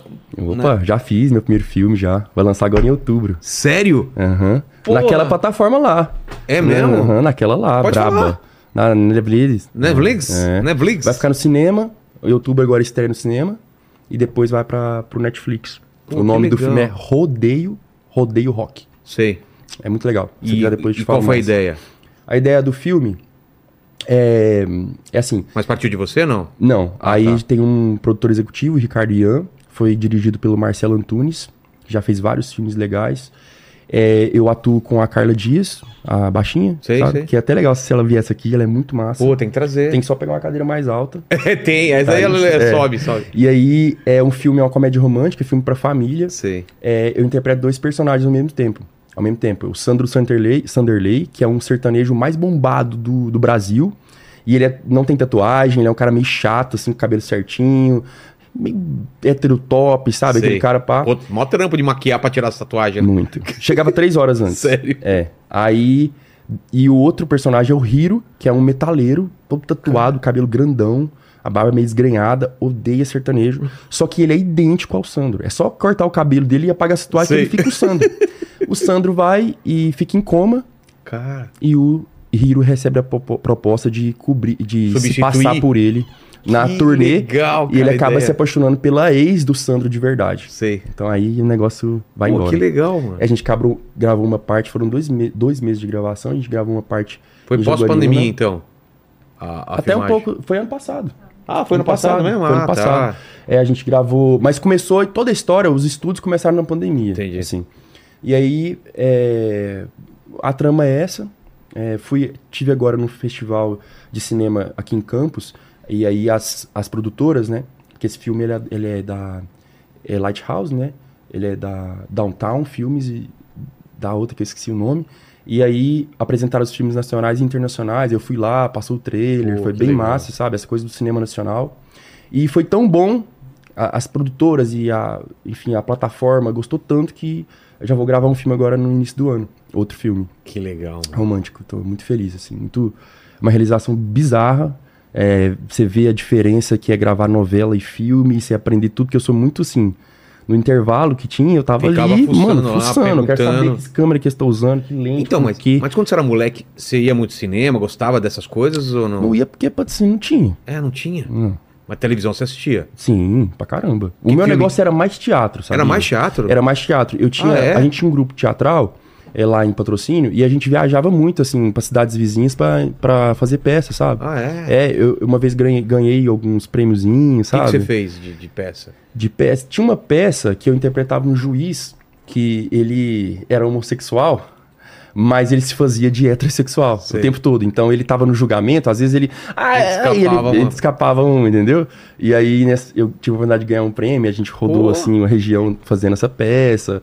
Cara, é, eu amava assim E, isso. e- e qual a diferença pra você de atuar e cantar, assim? É- é- no fundo é a mesma coisa? É arte ou... No fundo é a mesma é, coisa. né? É, São formas diferentes de expressar. né? Exato. No fundo é a mesma coisa. Escrever. escrever. Ah, Pra mim, tudo isso faz parte de uma verdade, entendeu? É aquela coisa que eu faço, assim, que. Você tá ligado? É. É que nem você gravar Verdade aqui. não é realidade, né? É diferente. A realidade às vezes nem é tão legal. A verdade é o que é Eu falo, mais da- eu puro, falo né? daquela verdade que quando você tá conversando com uma pessoa que a gente tá conversando aqui, eu- você tá sentindo que aquela parada ali, velho, caralho, É, brilha o olho, entendeu? Assim, que você faz amarrado, assim. exato. Então, eu. Pra mim, tudo que você coloca verdade, as pessoas vão entender. Mesmo música, se você grava ela com verdade, a energia, mais uma vez, é ela que conta pras pessoas que aquilo é, é uma verdade do artista e acaba convencendo elas daquilo e faz as coisas darem certo. Né? Para mim, isso tem que ter na música, tem que ter em todo trabalho que a gente vai fazer, em empreendimentos, num produto que você lança, num podcast que você grava. Acho que a verdade ela tem que fazer parte, né, para poder dar certo. Total. E o lance da verdade, eu acho que às vezes a gravadora ou algum empresário, às vezes até, cara, infelizmente mascara, Corta, né? corta, né? É. O cara tá fazendo uma coisa que é pura, que é Isso. original, aí vem todo mundo e começa a maquiar e vira aquela É, isso uma- pode acontecer, às vezes, do próprio artista, se perder no meio do caminho. É, ou ficar com medo, não, putz, eu vou fazer Mas será que É, é, será o medo que de arriscar? Exatamente. Né? O medo de, de vamos dizer Não assim, ser ser, aceito, verdadeiro, é. né? De ser sincero, né, cara? É. É, é- é bem complicado, né, cara? Porque às vezes nem, nem teu público entende no, no primeiro momento, né? Exatamente. Acha estranho, aí depois vai entendendo. Vai entendendo, É. exato. Mas graças a Deus isso sempre, sempre fez parte, assim, eu, eu- um exemplo, né, se eu puder concluir Claro, falando claro. sobre, sobre business agora, Tá. é, em 2020, é, eu conheci um cara chamado Sérgio Lima, um publicitário aqui de São Paulo, e ele me apresentou o Bruno Berardo, que é o meu sócio lá de Americana, São Paulo. O Bruno é um grande empreendedor e ele tinha montado a primeira academia, a primeira academia chamada Skyfit, lá em São Carlos, porque ele é de Americana. E aí o Sérgio falou, eu queria muito, eu, eu tenho uma plataforma de treino online, chamada Treino Híbrido, que as pessoas podem entrar lá e fazer treino de casa, treino na academia e tal. E eu queria muito, assim, como eu, eu sempre tive uma mente empreendedora, e eu queria fazer, montar um ecossistema ao redor desse Lucas Luke, que também foi um empreendimento que eu construí no decorrer dos anos, né? É, e aí o Sérgio falou, ó, esse Bruno, ele tá, montou a primeira academia, ele quer franquear, ele quer transformar a Skyfit numa rede. Então eu tô te falando porque eu sei que você tem interesse em apostar no mercado fitness, no nicho fitness. Massa. Isso foi em 2020, cara, no meio da pandemia. E aí eu liguei pro Bruno no FaceTime. É, a, nossa, a gente ficou mais de uma hora, assim, trocando ideia. É, e aí eu fui visitar a academia. Conversei com ele, assim, foi, uma, foi um encontro muito foda. É, hoje eu tenho ele e o, Ever- o Everton como sócios. A gente virou sócio ali desde o primeiro. Hoje a gente tem 130 unidades vendidas, 86 montadas. E desde o princípio a gente a nossa verdade era e é- eu atribuo o sucesso e a, a- a rapidez desse dessa escalada é, a essa verdade e esse propósito que é, é a democratização da atividade física. A gente sentiu, né? Acho não que é todo mundo sentiu. Que tá muito relacionado à saúde hoje em dia, né? O Exato. pessoal sacou que. É importante, É. é. importante. Então, ali no meio da pandemia, eu, comece, eu comecei a ver aquele monte de notícia. Massa muscular pode te salvar, não É. sei o quê. Então, as pessoas elas ficaram muito mais ligadas né, no saudável. E a- o que a gente está vivendo agora é um boom do nicho saudável né, no, no nosso país e no mundo também, né? E, cara, tudo veio a calhar. Porque existem muitas pessoas que elas não têm, elas têm a grana tão curta que o treino, o entretenimento, ele fica por último ali no budget mensal que elas têm. Então, primeiro, os Não é itens prioridade, básicos, né? Depois, vestuário. Aí depois que vem academia, não sei o quê. Então, a gente hoje trabalha com uma academia que, independente de qualquer lugar que ela esteja, o preço dela vai ser R$ 89,90 mensal, plano anual R$ 79,90. Entendi. É, então a gente quer dar oportunidade para as pessoas fazerem, é, serem mais saudáveis. E o meu trabalho é o de humanização da marca. Enquanto o Everton e o Bruno ficam ali no background, com toda a parte burocrática, parte de vendas, expansão, eu tô ali, é, vamos dizer, visitando as academias, eu visito as unidades de surpresa, é, chego lá, pego na mão do nosso franqueado, conheço os nossos alunos, quem é que tá treinando ali, por quê, o que, que te levou, o que, que te trouxe aqui. O que, que gosta, o que É, não gosta. eu vi também uma grande quantidade de idosos treinando também, Ah, é? sabe? Principalmente em treinos coletivos, a preocupação desses idosos. Pessoal mais novo, que vai de turma, às vezes cinco carinha mais novo, de 14, 15 anos, tudo junto treinando. Então Sei. eu conheci o público de verdade. E o mais legal é que eu consigo é, dar emoção, eu consigo que essa, eu consigo fazer que essa marca tenha sorriso, que ela tenha emoção, que ela tenha sentimento, que ela tenha olho no olho na hora de, sabe? E, e eu percebi que isso não existe em outras redes, Entendi. né? É, então eu penso que falando de verdade, né, da verdade que a gente transmite com as coisas da gente, é, eu penso que foi por isso que as coisas deram tão certo no caso dessa rede e também dos outros empreendimentos que eu, que eu tenho hoje, graças a Deus. Pô, e o que, mais você quer fazer? Cara, eu quero muito poder é, me estabelecer assim como um ator pra estar em filmes muito legais, fazendo é, o protagonista, Entendi.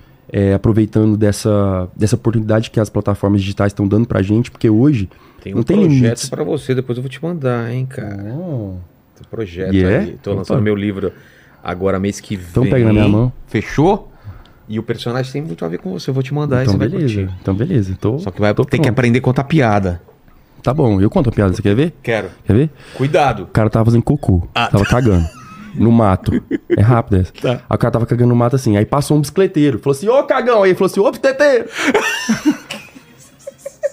Mano, é bacana. Boa, boa. Bacana. Nota, Lene. Olha, no nosso churrasco de domingo, Tá, nota o- 10. E vai fazer sucesso. Nota Depois que o 10. pessoal já Vai, bebeu já um vai pouco. Pode, Vai, pode. Tranquilo, Eu tranquilo. Quer contou, tá? Rapidão? Hã? Quer contar Quero. rapidão? Leiteiro. Já, já tinha leiteiro na sua época? Tinha leiteiro? Claro. Ah, De passar aí, pá, pá, com o carro, Sim. a carroça? Sim. Então, o leiteiro, cara, ele conheceu uma mulher que tava levando leite todo dia, que, tipo assim, a mulher, o marido dela... era- Cagão, ainda tô ainda na outra piada. Ô, a mulher, ela tinha um marido que era caminhoneiro. O cara não ficava em casa. Sim. E o leiteiro foi descobriu isso, velho. Aí ele buzinou lá, mulher bonita e tal. É, e aí, pé, pé, aí rolou um chamego e tal. Seu marido tá em casa? Não, vamos entrar, vamos. Entrou, rapaz, nega e tal. Aí ele, como é que vai fazer agora? Porque se o seu marido chegar e tiver aí, como é que eu vou fazer? Porque aí eu não posso entrar, É. né? Aí ela falou assim: vamos fazer o seguinte: quando ele tiver aqui, aí a- a- o balde do leite tá de boca pra baixo. Tá. Quando ele tiver. Quando não tiver, tá de Tá pra boca pra cima. Aí você pode entrar rasgando. Massa. Aí foi, aí, o balde de cabeça pra baixo ele entrava. O balde de cabeça pra baixo ele entrava pelado. Ah! Teve uma vez que a- o balde tava de cabeça pra baixo, ele entrou, jogou leite nela, lambeu, é, lambeu, que trem, pau. Aí um dia, cara, o marido dela chegou. O balde tava de boca pra, pra, Pra baixo. cima. Ah, pra cima. Pra cima. Na verdade, como é que é? É, pra cima era. Ele- Ele, não, ele- não era pra entrar. Não, pra cima ele entrava. Não, era. pra baixo era pra entrar. Eita. Enfim, o Tá. estava como se ele não tivesse lá. Mas Tá. ele tava, porque ela esqueceu. Esqueceu de, tro... de virar. Rapaz, e o cara Já entrou carroça, peladão. Já entrou peladão, tirando a roupa, marido dela lá. E aí? Aí ele, paga o leite, senão te mijo.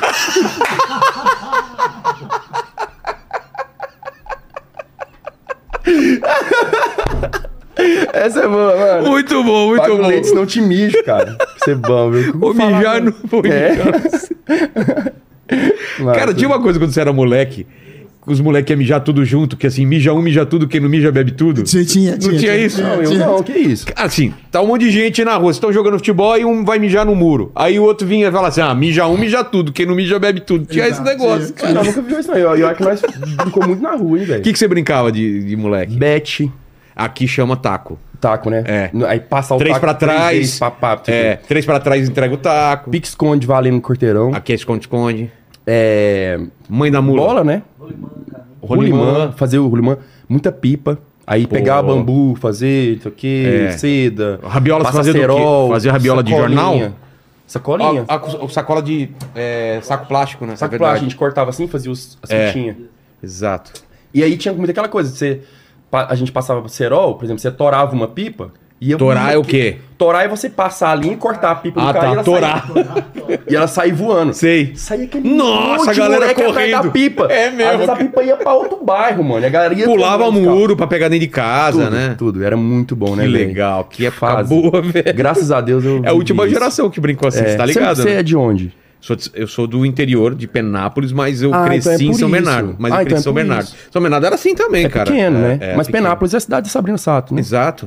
É. As duas são pequenas. É, mas né? eu, putz, eu fiquei lá um ano só, assim, eu nem lembro de nada, assim. Uhum, Vou lá agora pra visitar, mas não morei lá. É, mas eu falo porque, assim, cidade pequena deu essa oportunidade pra gente, né? É. Creio que a galera de São Paulo, assim, não, Não. podia fazer isso. Lênin, né? você cresceu onde, Lênin?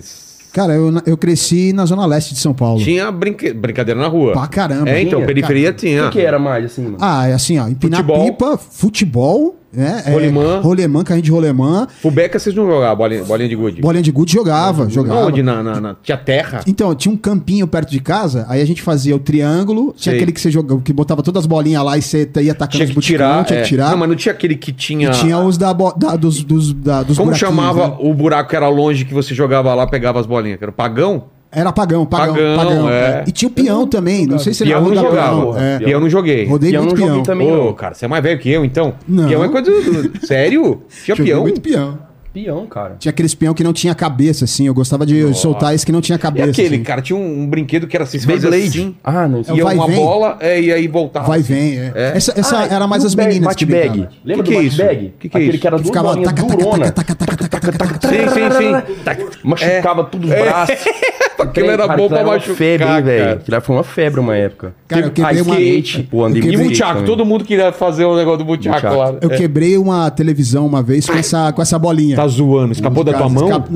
estourou a cordinha, né? Putz! E era, era tipo bola de sinuca. lá, Era pesado. É mesmo? lá mãe pra ter adorado, né, Eu Leli? fiquei de castigo uma, uma semana. É, o skate também andei bastante, hein, cara. Andei muito, assim, em praça e essas coisas. O Pô, que mais? De brincadeira? Acho que era isso, né, velho? De brincadeira. Ah, tinha tipo assim, é, grupo, clã, do tipo assim, pega casa abandonada, e aí você tem que chegar no tal horário, tal dia, e falar o. A palavra, a palavra má- mágica pra poder entrar. Essas coisas. sabe? Ah, hoje você vem, né? É, mu- é, vem cá, é sertanejo, você vem, né? Olha minha moleque. Ah, e gosta de sertanejo? aí... Adoro, sou do Sul, tudo bem? Oi, tudo bem? Prazer. De onde lá do sul? De Coronel Vivida. Coronel Vivida? Baixa mais um pouquinho para Perto de onde? Fica do lado de Pato Branco. Conheço, Pato Branco daí. Conheço. Isso, Fiz show lá já. do lado, 30 Daí, quilômetros. daí já que é... Já. é. Uruçanga, perto ou não? Você já Não. foi no show dele, não? Não. Não. Mas, Mas Fiz você foi- muito show no Rio Grande do Sul, viu? É? Ah, Não, o pessoal lá. mas lá em Pato Branco já fez, com certeza. Pato Branco já fiz. mesmo? É, Pato Branco fica perto de Santa Maria. Não, Santa Maria é Rio Grande do Sul. É, É Pato. Branco é perto de... Curitiba. Não, não é muito perto. de Ah, Curitiba. 300 quilômetros. É. Maringá. Francisco Beltrão. Caralho, eu tô bris- brisando aqui. Desculpa, eu errei geografia. pra- Pato Branco, Paraná. Paraná, Isso, é. isso. Pato Branco, Paraná. Ah, não, eu fiz tudo ali. Ah, Nossa, com certeza. Fiz tudo. O que, que O tem pessoal ali? gosta É, é-. Como é que chama? Cidade que Lá ali? tem aqueles, é, tipo, Expo Vivida. Tudo essa que- que exposição. pessoal- Ah, tem? Agora teve Fernando Sor- Sorocaba lá, Lá em Vivida? em, Coron- em Pato Branco. E o pessoal adora. E a galera da sua cidade vai tudo. Tudo. Mano, eu faço muito show, lá assim, para, sabia? cara. Às vezes Eu- faço cidade. Esse final de semana mesmo, fiz dois shows em interior de Minas Gerais, cidades mais afastadas, que Minas é gigantesco, né, velho? Uhum. E aí, você faz cidade numa cidade, sei lá, show numa cidade de 5 mil habitantes. Só que ao redor, cara. Vai todo É mundo. show que dá, mano, Então, 20 mil pessoas. é louco que, que tem, vai mais gente do que tem de habitantes, Vai. porque vai de outras muito cidades, mais, né? muito mais. Não, não então, assim, o povo pega van. É, o pessoal É. indo a pé. O po- os dois shows agora esse próximo foi exatamente isso. É. Duas cidades petitinha que o povo tudo junto. Vai e pega ônibus. É, eles juntam um monte de ônibus da cidade e vai. Aí, é sabe assim o que, que eu faço? Eu pego, coloco dois papéis assim, peço pra escrever todos os nomes da cidade perto que tem. Ah, pra você falar. Aí, num- é, aí numa hora do show eu falo, galera de não sei o quê. E aí, ah, galera de não sei o quê. Aí às vezes você fala uma cidade, aí levanta só um. Mas é só você que veio. Só você que veio, toda vez. E é tudo muito perto, muito É perto. pequenininho. Então a galera adora. E, e esse pessoal, cara, essa galera, eu gosto tanto de fazer esse tipo de show porque a galera dá muito valor, velho. É. Porque às vezes Nossa, você faz esse um programa, show, né? que às vezes, às vezes você faz show numa, numa, sei lá, uma casa de Não, vem aqui em playboy, São assim. Paulo, a galera tá acostumada a vir sempre É, tem a galera show. tá massa e tal, legal e tal, mas a galera tá. hum, tal. Agora, você vai num lugar desse, velho. O cara se sente Nossa, agradecido. é o- de Putz, e. E você imagina lá que foi gratuito. Ah, a prefeitura. a prefeitura pagou. A maioria das vezes é assim, tá? É. É. Aí. Mas é, foi o, parou a que cidade. Ixi, olha, umas 200 mil. Você imagina que a minha cidade tem Caralho. 20 mil habitantes. Não tem nem estrutura. Foi absurdo. Quantos Caramba. hotéis tem lá? Não, mas aí que, que, Dois sabe o que, que hotéis. faz? Mas Nesses, nesses casos, se a cidade é muito pequena, aí a gente fica na cidade do lado. Ah, entendi. entendeu? Porque às vezes nem hotel tem É? na cidade. Às vezes tem A é. minha cidade tem dois. Como é que chama? Albergue. Albergue não. Lá no, no- casas. na assim. cidade dela, o rodízio é por, no- por família. É, na segunda não sai uma família, na terça não. É, é uma, cidade, de é uma cidade de primeira, né? É, de primeira. engatou segunda, Engatou segunda já, já acabou. Vai lá, vai lá. Ele te dá o microfone, Obrigada. qualquer coisa você canta lá, então. Ah, tá ótimo. Fabi já passou vergonha que cantou uma música também. É, já foi embora. Mas legal, né, cara? Esse negócio de, de, de show deve. Quanta, quantas histórias devem te contar? Ah, eu conheci meu namorado, minha namorada no show, Muitas, cara. É. Nossa, a gente casou com a sua música. É. Essa música foi a música do nosso relacionamento. Porque eu teve, teve muitas rom- músicas românticas, É. assim, que marcaram muito. E a música a- deixa de ser sua, né, cara? De É ser da pessoa. Exatamente. Ah, eu sei, Mas você é tão fez essa. fantástico essa coisa de você É legal isso. escrever a música, às vezes, num quartinho desse tamanho, assim, quando eu morava em Goiânia, assim, uma música... Você lembra o que você tava pensando. Exato. E aí alguém do outro lado da, da- do mundo tá, tá ouvindo aquela música É, e o lá. mais louco é que é quando você ouve aquele tanto de pessoa cantando a música, entendeu? Isso é muito louco, né, velho? E a Sim. pessoa às vezes vê um significado que você nem imaginou na música, né? Exatamente, Que pra ela bate de outro jeito. Esse que é o, o, o objetivo do compositor, né? É fazer, fazer músicas cada vez mais diferentes que é, as pessoas consigam enx- se enxergar nelas, É. né? É isso que é o sucesso da música, na verdade, né? Total. Por isso que tem a sofrência, por isso que É. tem os negócios que pega a gente, né? Porque são coisas que a gente já passou muito. Qual que é a música que mais falam assim, putz, essa música fez pra mim, ou essa música me lembra alguma coisa, assim? Tem alguma que. Tem alguma história a assim, música que eu legal? fiz pro meu pai. É? É, eu, tenho- eu fiz uma música pro meu pai chamada 11 Vidas. E essa música ela me surpreendeu muito, assim, que ela é realmente muito bonita. Eu costumo falar, assim, que às vezes eu acho que nem foi eu que escrevi, porque, meu Deus, assim, ela é muito. Depois, se você tiver a oportunidade, ela tem um clipe muito lindo. Que eu peguei. O clipe é assim, é basicamente eu e meu pai, um de frente pro outro.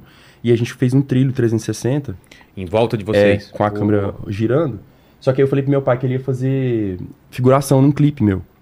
E ele foi todo arrumadinho e tal. Aí Ele achou que ia aparecer de fundo. É. E ele não tinha, ele não tinha ouvido essa música ainda. Só tinha Não. contado pra minha mãe.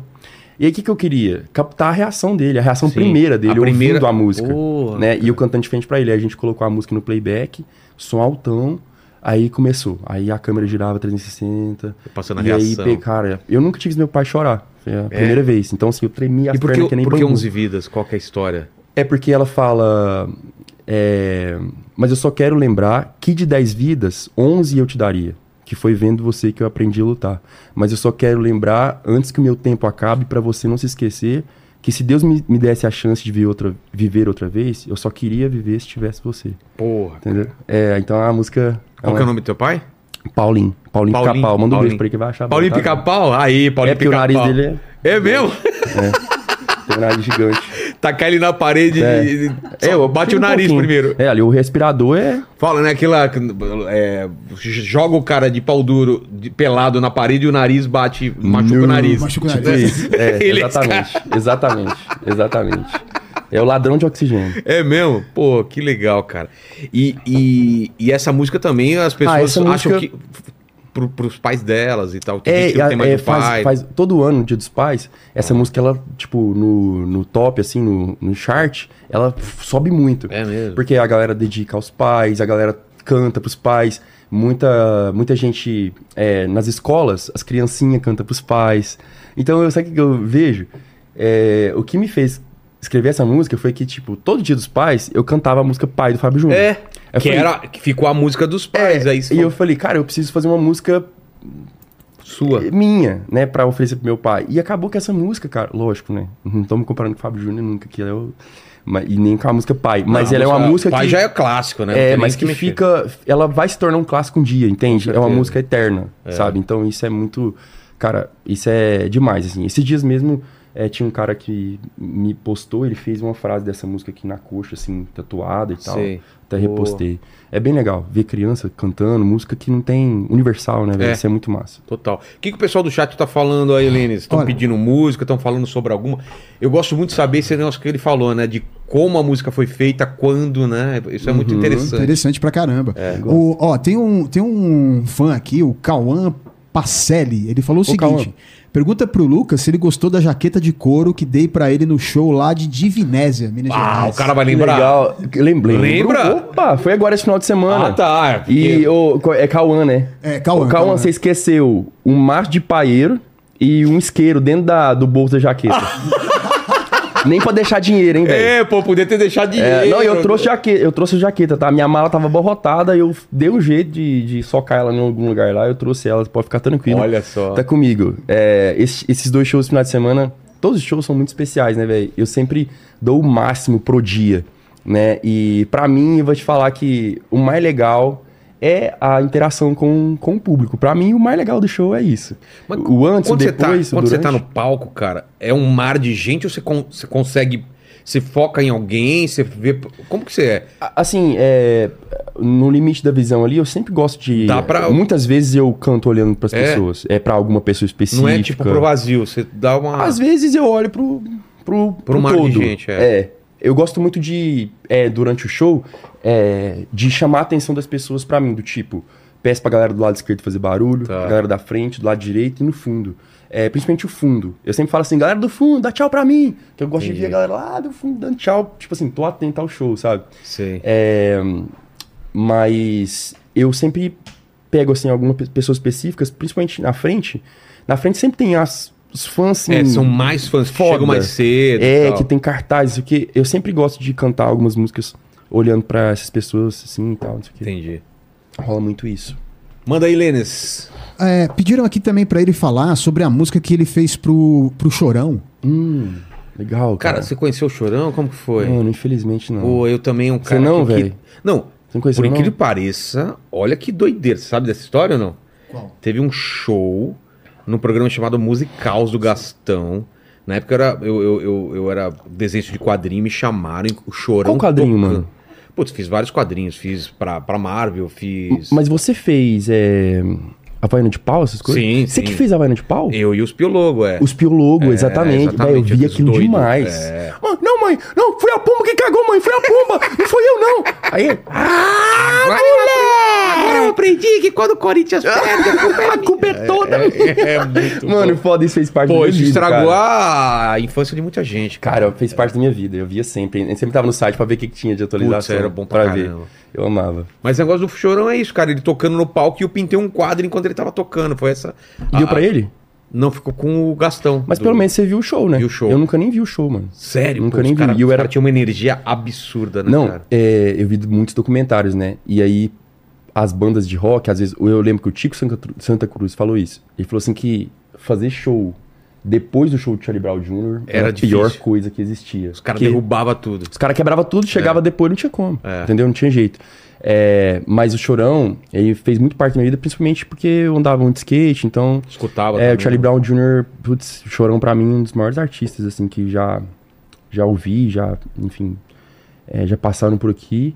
É, e aí, eu lembro que nessa época que eu tava compondo muito, lá bem no início, tanto é que essa música eu escrevi ela em 2012.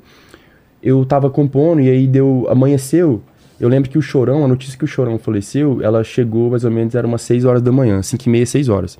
E aí no jornal, tava eu e o Willibaldo, esse meu produtor, que também é muito fã de Charlie Brown. Aí o Willibaldo foi e falou, Lucas, vem cá, vem cá na sala. Eu falei, que, velho? Aí tava o vocalista do Tijuana, que infelizmente até faleceu agora esses tempos, né? Falando, é, assim, imagens dele e embaixo, vocalista do Tijuana fala sobre é, morte, chorão. E eu não queria acreditar nisso. Pra, eu falei assim, cara, não é o chorão que morreu, não. Só quem morreu foi o vocalista do Tijuana. Tá doido? Não foi, não foi, não foi, não foi, não foi. Aí eu caí na real, velho, chorei pra caralho. Cara, que... Chorei, chorei, chorei, chorei.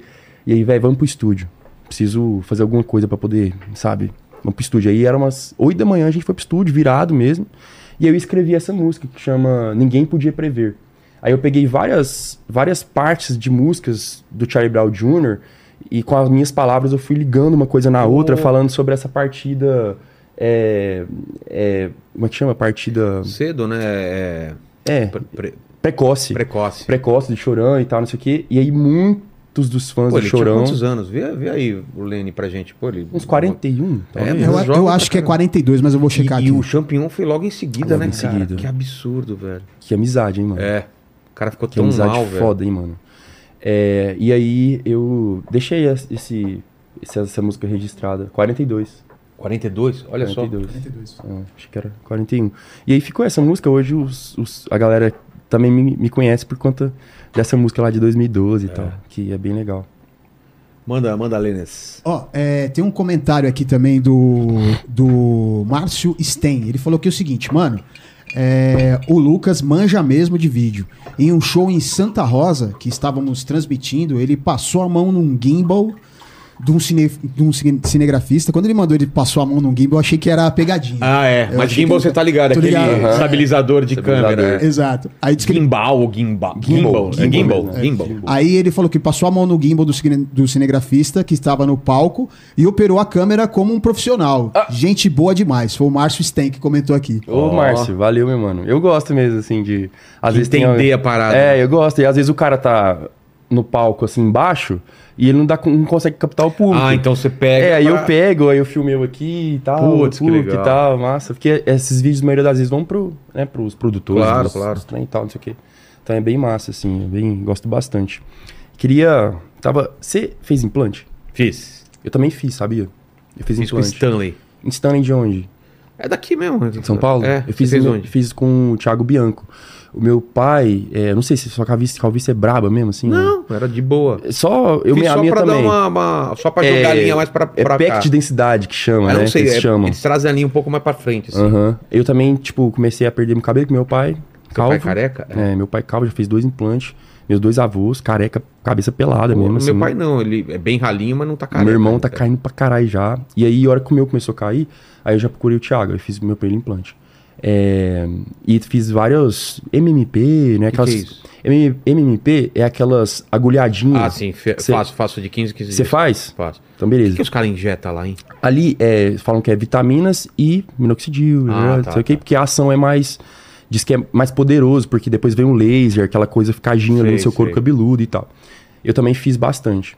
É, e aí agora eu tô lançando. Na verdade, o Luiz de Uberaba, ele montou uma clínica é, só pra homens. Uma clínica de estética pra homens. O Tipo, nome é Homens. Tudo relacionado a homem, você pode fazer Por exemplo, lá, o nosso for- foco lá é, é capilar. Então, MMP, Ah, tá. é, a gente faz transplante, é, a gente faz é, botox, depilação a laser, limpeza facial, é tudo quanto é coisa. É, mas o foco mesmo é o O calvo, tá. né? E hoje, essa... Que é o, Luiz- silicone do homem, né? Isso. Aí, só que... que- Eu fiz que- na barba também. Você fez na Minha barba barba, era cheia de buraco aqui Véi, essa barba ficou do caralho. É, velho. cara, eu tive que. Agora eu não lembro se os caras tiraram. Os cara... Pra fazer barba, os caras tiram do cabelo ou é da própria barba? Então, é dois lugares. Peitoral, no Ah, tá. Pode ser. Será? Ou é, eu- é do peito, sabe por que é do peito? Porque aqui o nosso cabelo é mais... É mais grosso, né? é mais grosso, Ah. então eles tiram daqui. Cara, eu vejo umas fotos antigas minhas, tinha um buraco aqui, um buraco aqui. É Cara, que massa que isso existe, né, velho? Que foda que existe. Porque, assim, a calvície é uma dor. Quem, quem é calvo sabe? É. Mano, a calvície é uma dor, assim, é uma coisa que mexe Cara, você muito. só tinha opção de. Começou a ficar calvo, raspa tudo. Era a única opção que você tinha. Né? Exatamente. E a Homens, ela veio, na verdade, é, para poder fazer com que essas técnicas elas sejam é, mais acessíveis, de Exato, novo. Que era muito caro antes. né? Hoje tá muito caro ainda, velho. Não Quanto é tá? todo mundo, cara. Hoje Que eu ganhei, né? você ganhou, Ganhei. pô, 18, Tá. tem de 20.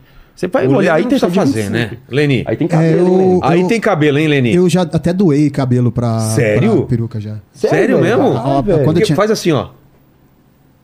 Putz! Nada. Não, não, tá, não tem nem entrada, cara. Ser bom, hein, né? Porque o outro cara que trabalha aqui com a gente, o o Paquito. Paquito. ele tem 21 anos, cara. Ele tem uma entradona aqui, velho. Mano, Não isso é? acontece demais, Ele levanta cara. aqui, tá aqui Já assim. tá aqui, aqui. Isso acontece É. demais. Com Então, 21. por conta desse, desse propósito e por eu também ter compartilhado essa dor, é, eu entrei nesse negócio como sócio agora, é, agora mesmo. é, já tem nove unidades no Brasil. O Luiz, que é esse fundador, ele franqueou ali por conta dele e agora a gente vai começar um processo mais profissional de expansão rápida e tal. É, e eu tô falando disso porque eu sei que tem várias pessoas assistindo, então É. quando você vê uma clínica homens aí na sua cidade, você pode ter certeza que vai chegar. Mas- A gente vai poder oferecer um trabalho de qualidade, sabe, com, por um preço muito menor. Tá. Mas aqui em São Paulo não tem ainda. Em São Paulo tem, tem na verdade, em Barueri.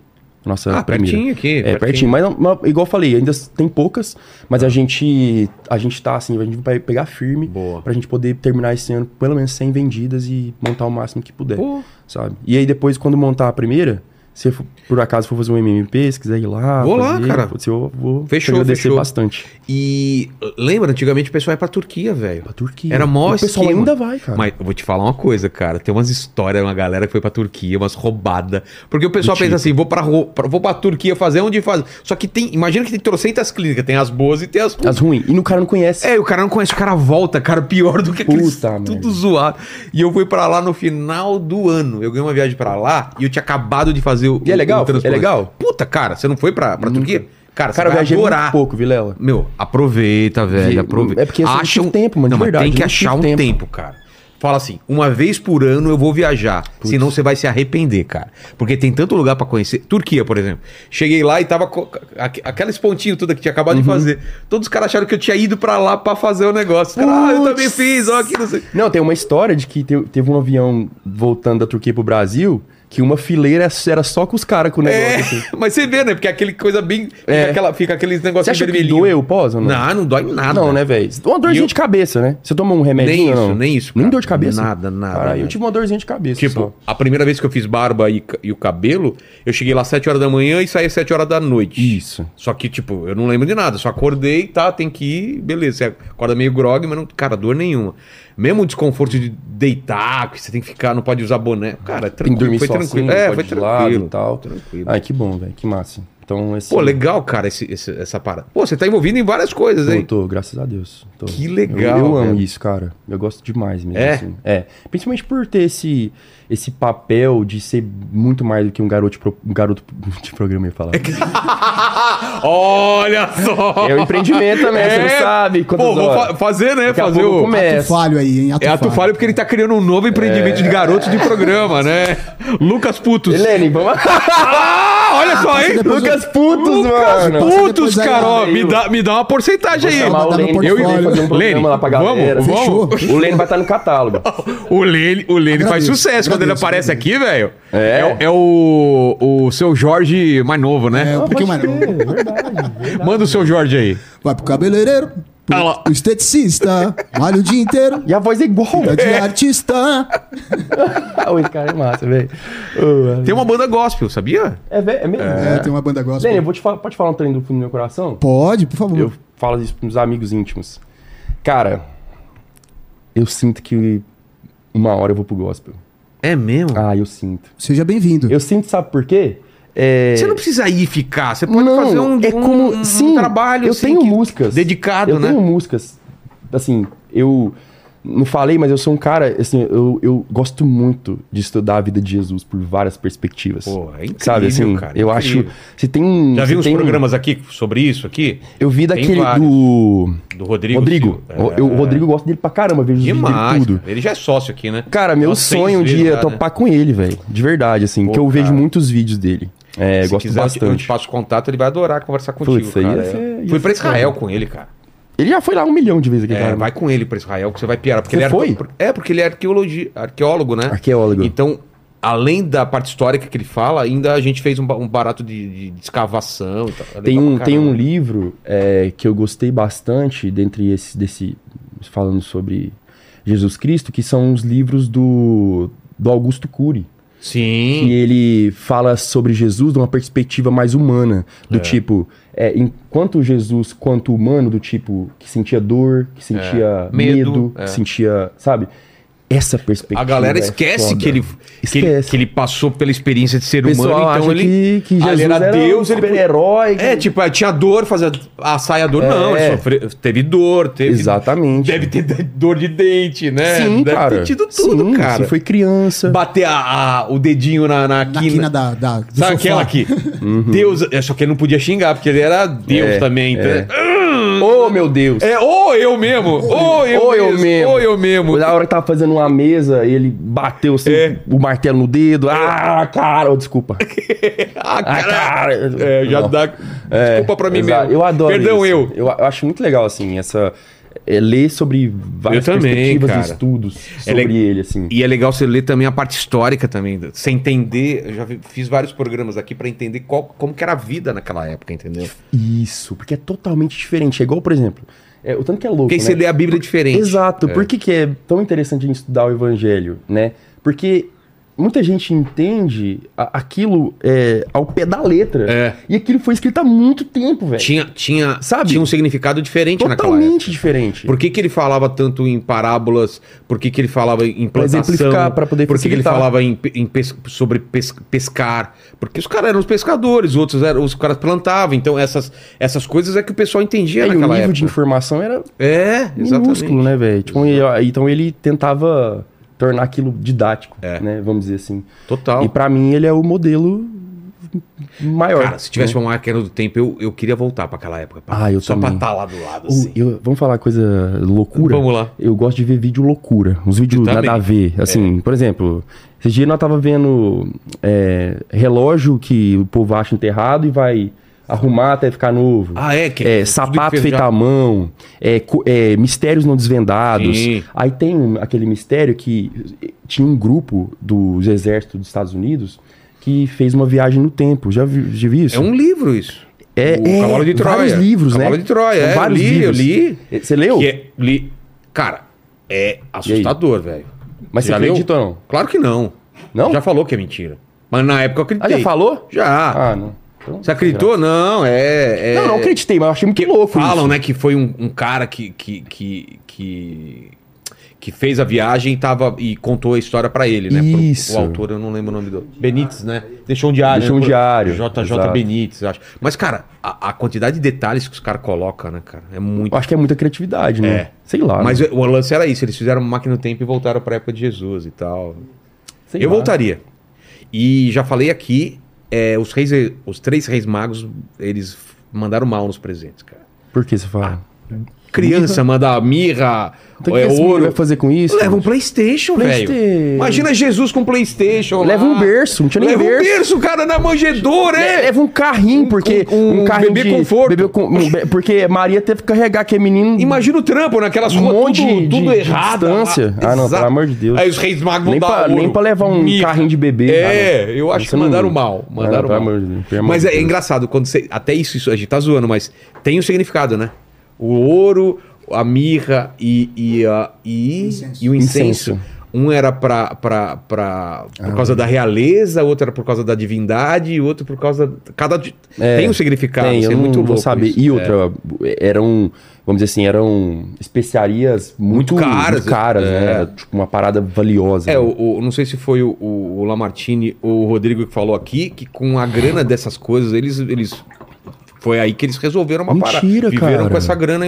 É porque eles tinham que fugir de lá, né? Os É, foram lá. eles estão sendo caçados, é. É porque tavam mat... queriam, queriam matar, As né? crianças, todas as crianças. Exatamente. Exato. Até achar o Messias. Não, eles foram primeiro em Herodes, né? Não foi Herodes? Chegou em Herodes e falou assim: tá, é aqui que tá. O... Porque eles achavam assim: o Salvador, o, o, o, o, cara vai nascer num palácio. Aí ele falou: não, não, não tô sabendo dizer não. Me fala mais sobre isso. Falou: não, então foi errado e tal. Aí ele falou assim: ó, vai, se você achar esse, esse cara, essa, essa criança, volta aqui e me avisa. Só que os, os três reis magos não voltaram, porque sabia que ia, o cara Dá queria pra- matar. E aí os, saiu procurando pra tudo quanto é lado, entendeu? Aí eles foram pra.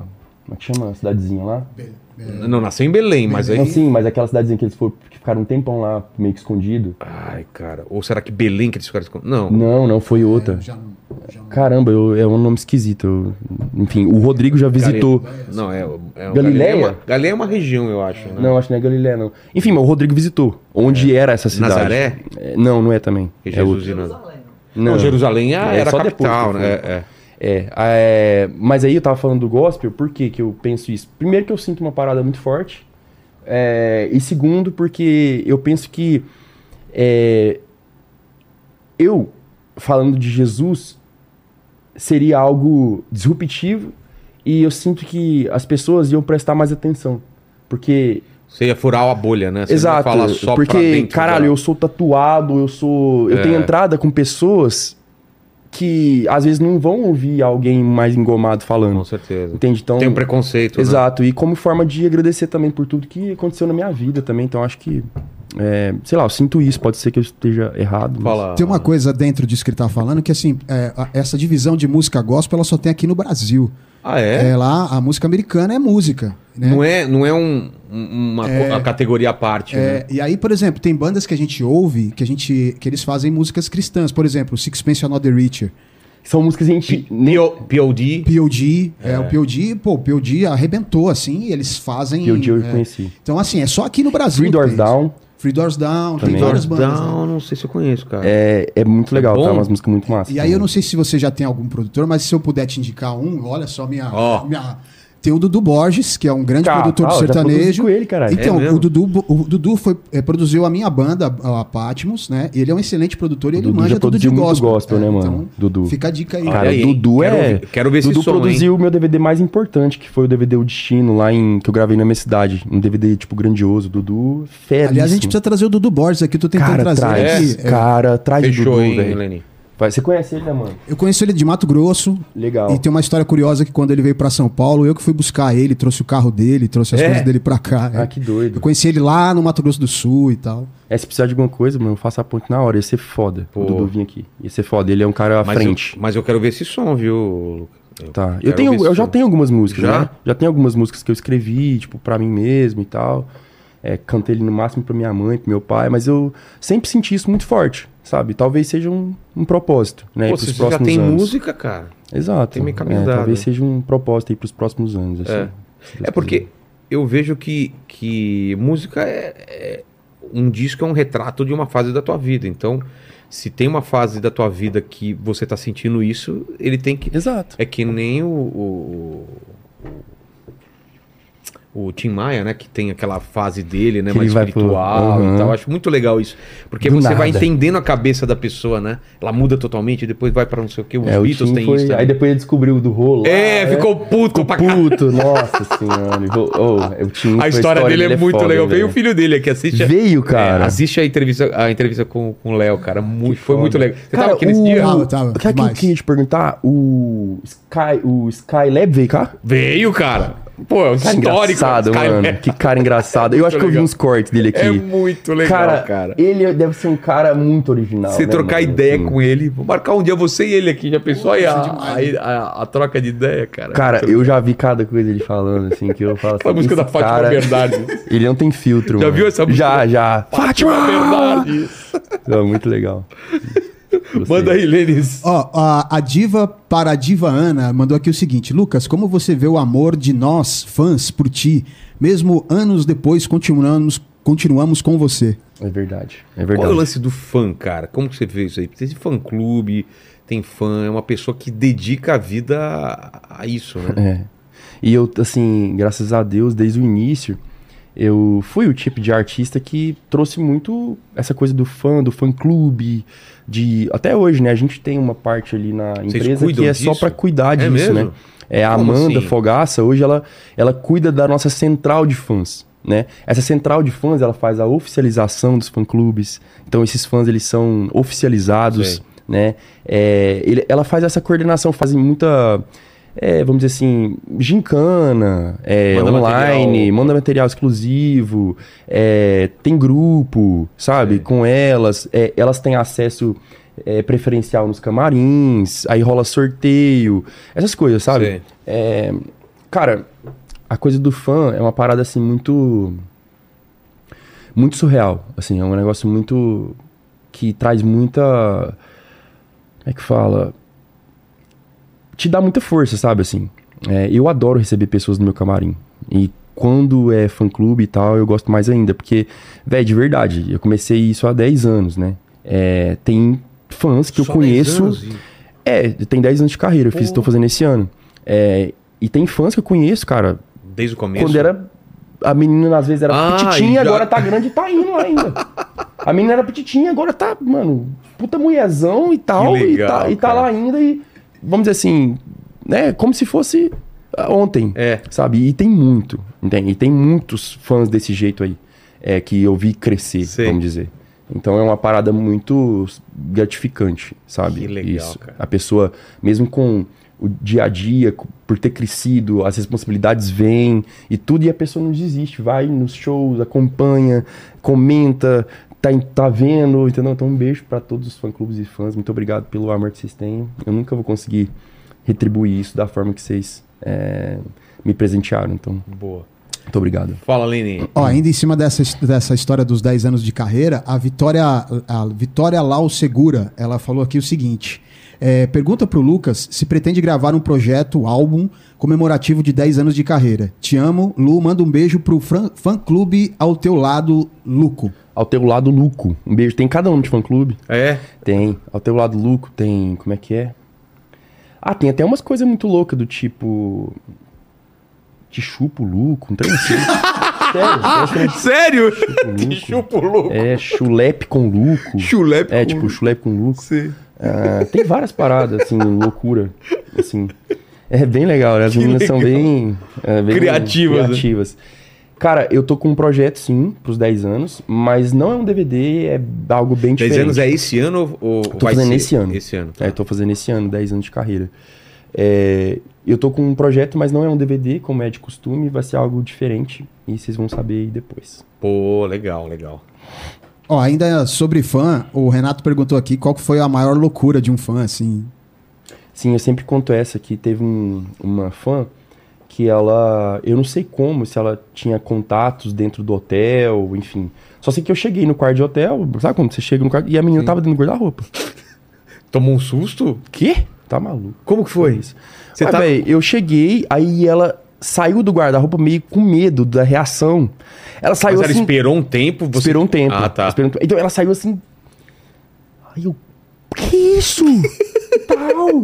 Aí ela, desculpa, é que não tinha outro jeito e tal, não sei o que, caralho. Você quer essa tirei camisa aqui? foto, tirei foto e tal, não sei o que. Muito louco. Que doideira, Muito louco. cara. Muito louco. Ah, Imagina teve também, da cama. teve também em Florianópolis, não esqueço dessa. Uma fã que chegou no meu ouvido e falou: Tô fazendo 18 anos hoje. Eu quero que você seja o meu primeiro. A minha primeira vez tem que ser com você. Ah, eu falei, "Ah, Desconversei, né? Que? Não entendi. Hã? O quê, mas essa foi muito louca. Essa, essa proposta, hein? Pô. É, se for pensar, tem sentido, né? Se Claro. a pessoa tem, é fã, né? Gosta do trabalho, ela Mas queria também, dependendo de como você mandar, ela pode deixar de ser fã. Mas o que? Sei tipo, lá. você brocha, aí a... Ah, aí lascou. Imagina, né? Aí lascou. Aí Aí ela vai lembrar pra Aí vai sempre. fazer um, um fã-clube ao contrário, né? É, brochado Luco. Brochado Luco. Brocha Luco. Brocha Luco.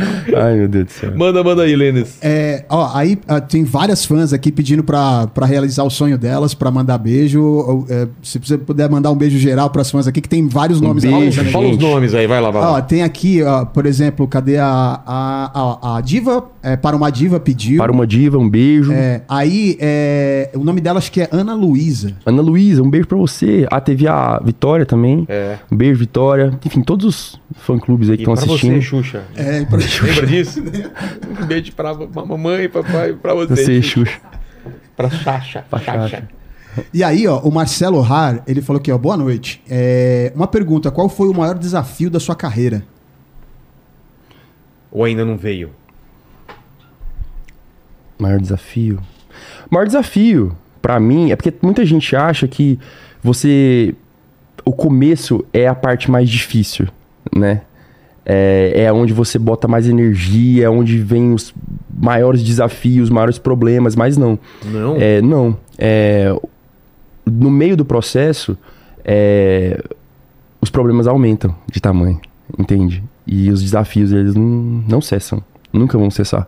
É que nem a vida. É, os pro- são, que nem a vida. Então é aquela coisa de você se manter sempre relevante. relevante no mercado, de você estar sempre fazendo show, você tá sempre com novidades, um show novo. É, no meu caso, né, eu gosto sempre de, de dessa versatilidade, de estar num filme uma hora, de estar me empreendendo e tal. É uma coisa que eu gosto muito desde sempre. Então, mas um, vou, se eu for para destacar um desafio, é, foi aquele momento que eu te contei, pra mim foi um puta de um desafio, assim, bizarro, assim, de grande, assim. Entendi. Que me marcou muito, assim, e me mudou muito também pra melhor. Né? Então, é- é essa fase, que eu chamo de Vale da Sombra da Morte, é, ela me mudou e me fortificou, trouxe uma resiliência pra mim gigantesca, Deu entendeu? casca. Então não é co- qualquer coisa mais que me abala, entende? Entendi. Ó, o Márcio tá perguntando aqui também, é, é mais uma dica, né? Ele fala assim, é, como é que você lida com a família, ser pai, em meio a, tanto, a tantos compromissos? Cara, eu vou te falar que isso hoje é uma das minhas maiores dificuldades, velho. É, essa coisa. Eu tenho um filho de dois anos, o Luca.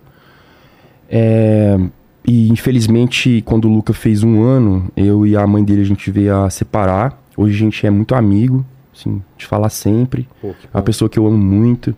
É muito presente assim na vida dela, ela também. A gente gosta de, de mostrar pro Luca que a gente tá junto, apesar de dele ter duas casas diferentes, né? A casa da mamãe do papai, mas que a gente leva ele pra sair junto, pra tomar um açaí, a gente faz algumas coisas juntos com ele, né? Mas o meu tempo é muito curto, né, velho? Então hoje eu tô me dividindo é, mensalmente, do tipo, eu tenho uma casa em Uberlândia, Minas Gerais, que fica do lado de patrocínio, que é onde ele mora, minha esposa, meu, minha ex-esposa, meu filho, meu- meus pais. É, e aqui em São Paulo. Então passo duas semanas lá, duas semanas aqui. E o tempo que eu, eu, eu, eu penso o seguinte: já que eu não tenho tanto tempo, assim, é, o tempo que eu tenho com ele é aquele tempo que eu tô 100% Tenso, com ele, entende? Então acho que isso vale muito, sabe? Mais do que às vezes você passar muitos dias, mas ser aquele cara que tá sempre né, desfocado ali daquele momento, não tá presente naquele momento ali. É, e eu pretendo começar a esperar ele crescer um pouquinho, porque quando ele crescer, eu tenho certeza que ele vai, ele vai querer me acompanhar, vai querer andar junto e tal. Então isso tá quase chegando. é, e eu tenho certeza que isso vai, essa coisa de às vezes não conseguir estar sempre junto ali com ele, vai mudar, né? Entendi. Mas o, o- o legal é isso que você falou, quando tá junto, tá 100% mesmo. Exato, eu acho que é o mais importante, né? Porque no futuro eu tenho certeza que ele vai entender, né, a minha, a minha correria e tal, porque até porque é pro bem dele também. Não, é, cara, meus pais também, mal via meus pais. Meu pai tinha dois empregos também. Você entende, cara. Entende, né? Entende. Principalmente depois que você é pai, cara. Ah, isso é muito bom. Vai, Leni. Ó, é, a Débora perguntou aqui o seguinte: ela pediu pra você falar os artistas que te inspiraram aí na carreira. Ah, Gustavo Lima. É. Sempre falo, o Gustavo me inspirou muito, porque o Gustavo, ele, ele é de Presidente Olegário. Na verdade, região de Presidente Olegário, é, que fica do lado de patrocínio. Então ele é meu conterrâneo. É em uma cidade muito pequena, Presidente Olegário. É, E quando o Gustavo começou, eu nem pensava em ser um cantor profissional. Então, assim, o CD do Gustavo promocional chegou, ele bem magrelinho, violão assim. Cara, eu furei aquele CD. De assim, tanto de tanto ouvir, sabe, assim. É, e eu achava incrível um cara ter saído da cidadezinha do lado e ter se tornado o artista que se tornou e o cara que ele é hoje. Então, assim, ele é minha inspiração até hoje. Né? Só que hoje é muito louco, porque hoje eu, caralho, eu consigo conversar com ele, entendeu? Isso é muito legal, conheço- né, Ah, isso é muito louco, isso é loucura. com os caras que você era fã. Isso é que- doideira, isso é Acho que doideira. essa é maior- uma das maiores Mas eu tô sempre lá na direct dele, né, mandando É. mensagem pra ele, tipo assim, cara, parabéns, você é foda e tal, não sei o quê. Fala isso é muito legal. também, né, cara? Putz, o Gustavo aqui ia ser incrível, velho. Ele, histórias. putz, ali, se eu, que tenho 10, tem muita história pra contar, imagina um cara que tem mais de 15 anos de carreira, né? O que que esse cara não deve ter passado pra poder É. Chegar onde chegou, né? Porque muita gente às vezes olha o cara lá no topo e não imagina, né? Olha as pingas que eu tomo, mas não olha os tombos que eu Os levo. tombo que leva, né? Exatamente. Então é um. É o, se eu posso citar um. Aqui, aqui foi. Foi, Lene. Lene. Obrigado. Pô, Obrigado. obrigado demais, Luca, pelo papo aí, Que cara. isso, Mas você não está livre, não, da gente. Não? Agradecer demais aí a você, a tua equipe, ao pessoal que tá em casa, os fãs. Fãs. Clube- fã-clubes, fã-clubes. Fã-clubes. Isso. Né? O plural. E eu sempre faço três perguntas no final, contigo não vai ser diferente. É, a primeira pergunta é o seguinte, cara. Qual você acha que foi o teu ponto baixo, o ponto mais difícil? Algum show estranho, ou alguma, algum momento que você passou, você falou, caramba, o que, que eu tô fazendo aqui? Ah, foi. Na verdade, foi no, no caminho até, até o show. É, eu tive uma crise de pânico bizarra, assim, dentro do ônibus. Caramba. É, e aí- Antes do show? É, indo pro show. É, e aí eu lembro que a síndrome do pânico, é, ela varia, né? Ela varia de pessoa para pessoa. No meu caso, é, foi como se tudo tivesse. E eu tive várias crises, mas essa me marcou muito porque foi como se aquele momento que eu tava vivendo, ele tivesse em câmera lenta, em slow motion, Sei. e eu sentia profundamente, eu tinha a certeza absoluta, assim, que eu tava morrendo naquele momento. Então deu tempo de pensar, assim, eu lembro, eu me lembro de mim pensando, assim, caralho, a tal da morte que o povo fala é isso aqui que eu tô vivendo agora.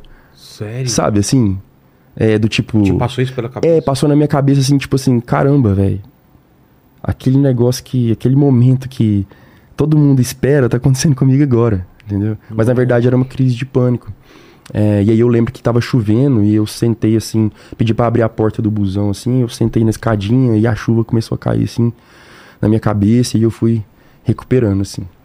Mas você conseguiu fazer o show? Consegui, Cara. consegui, graças a Deus. A segunda pergunta é o seguinte: não sei se te avisaram, mas a gente vai morrer um dia, viu? Vai demorar bastante, vamos realizar bastante coisa, mas esse vídeo vai ficar pra sempre na internet. Vai ficar pra sempre na internet. Penso como- muito nisso. Com seus clipes e tudo mais. O pessoal que voltar daqui depois, já Depois que eu conheceu. morrer? Depois você morreu. Daqui, pergunta louca, daqui mano, muito legal. 523, é uma máquina do tempo que você tá mandando Putz, pro futuro. muito legal isso. Daqui a 523 anos do futuro, alguém tá vendo esse vídeo e falando quais são as últimas palavras, quais seriam suas últimas palavras, seu epitáfio. Nu, que loucura, mano, essa pergunta. Nu. Que doida. Cara, você que tá vendo esse vídeo, eu já não tô mais aqui. É. Mas. Jesus sempre foi meu modelo, meu esteio. A minha família sempre foi o meu. O meu porto seguro, assim. A minha família sempre me apoiei muito neles. As dificuldades, elas chegam, mas as dificuldades passam e engrandecem a gente. Então, mesmo aí em que ano, sei lá que ano que você tá, não desiste do que você ama de verdade, né? E aproveite esse tempo aqui, que é muito curto, para poder cultivar as coisas que são realmente importantes, né? Amém. Acho que é isso. E a terceira pergunta Muito é. louca essa pergunta. E a terceira pergunta é: divide um questionamento com a gente. Qual é teu questionamento? Qual é a tua dúvida? Minha hoje? dúvida? É. Minha dúvida. Cara. Deixa eu ver. Minha dúvida. Velho.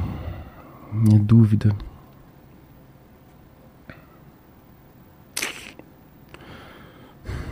Véi, não sei, cara. tem? Questionamento. Seu eu tenho vários, mas agora eu não tô É. conseguindo. Sua dúvida é qual dúvida você tem? Olha só. Você tem uma pergunta que é: Hum. qual pergunta eu tenho? Não é? Caramba. Acho que é, é legal isso aí. Mas, cara, não sei, eu não tenho questionamento, É? velho. Assim, eu tenho vários questionamentos, mas agora de pronto, assim, eu só. Eu penso muito. Meu questionamento é. é, eu sei que depois que a gente sair daqui, é o que eu acredito, é de, de acordo com a minha fé, depois que a gente sair daqui, a gente vai para um plano é, que a gente vai continuar trabalhando muito, Sério? pra mim, em prol de quem tá aqui hoje. Ah, entendi. É, É outro tipo de. Exatamente. trabalho. Eu, eu, eu já li vários livros que contam sobre isso, sobre essa perspectiva, né, de espíritos que já estiveram na Terra e que hoje estão no outro plano, então essa perspectiva, assim, os bastidores, né, da vida humana, assim. Eu fico pensando, quando é que a gente vai estar pronto para nunca mais voltar a habitar um corpo físico na Terra? Não precisar mais. não precisar mais. E quando a gente tá nesse nível, onde é que a gente, vamos dizer assim, qual vai ser o nosso papel? É, qual é o limite disso? É. É, o- sabe? O que que a alma vai fazer? né? Isso, é teu- é, o que que esse é muito louco, assim, esse E, e deve ser um lugar que o tempo deve passar de maneira diferente. não existe, É, não existe. né? não existe tempo, né? Não existe Cara, isso é tempo. muito louco de pensar. Assim, e eu tenho vários livros pra te indicar, assim, se É, você quiser. Um lugar que poder. não tem tempo, né? Um lugar que não tem tempo. Não tá Exatamente. aprisionado E um tempo. lugar, principalmente um lugar que ele é construído pelo pensamento das pessoas, pelo É. que as pessoas emitem, né?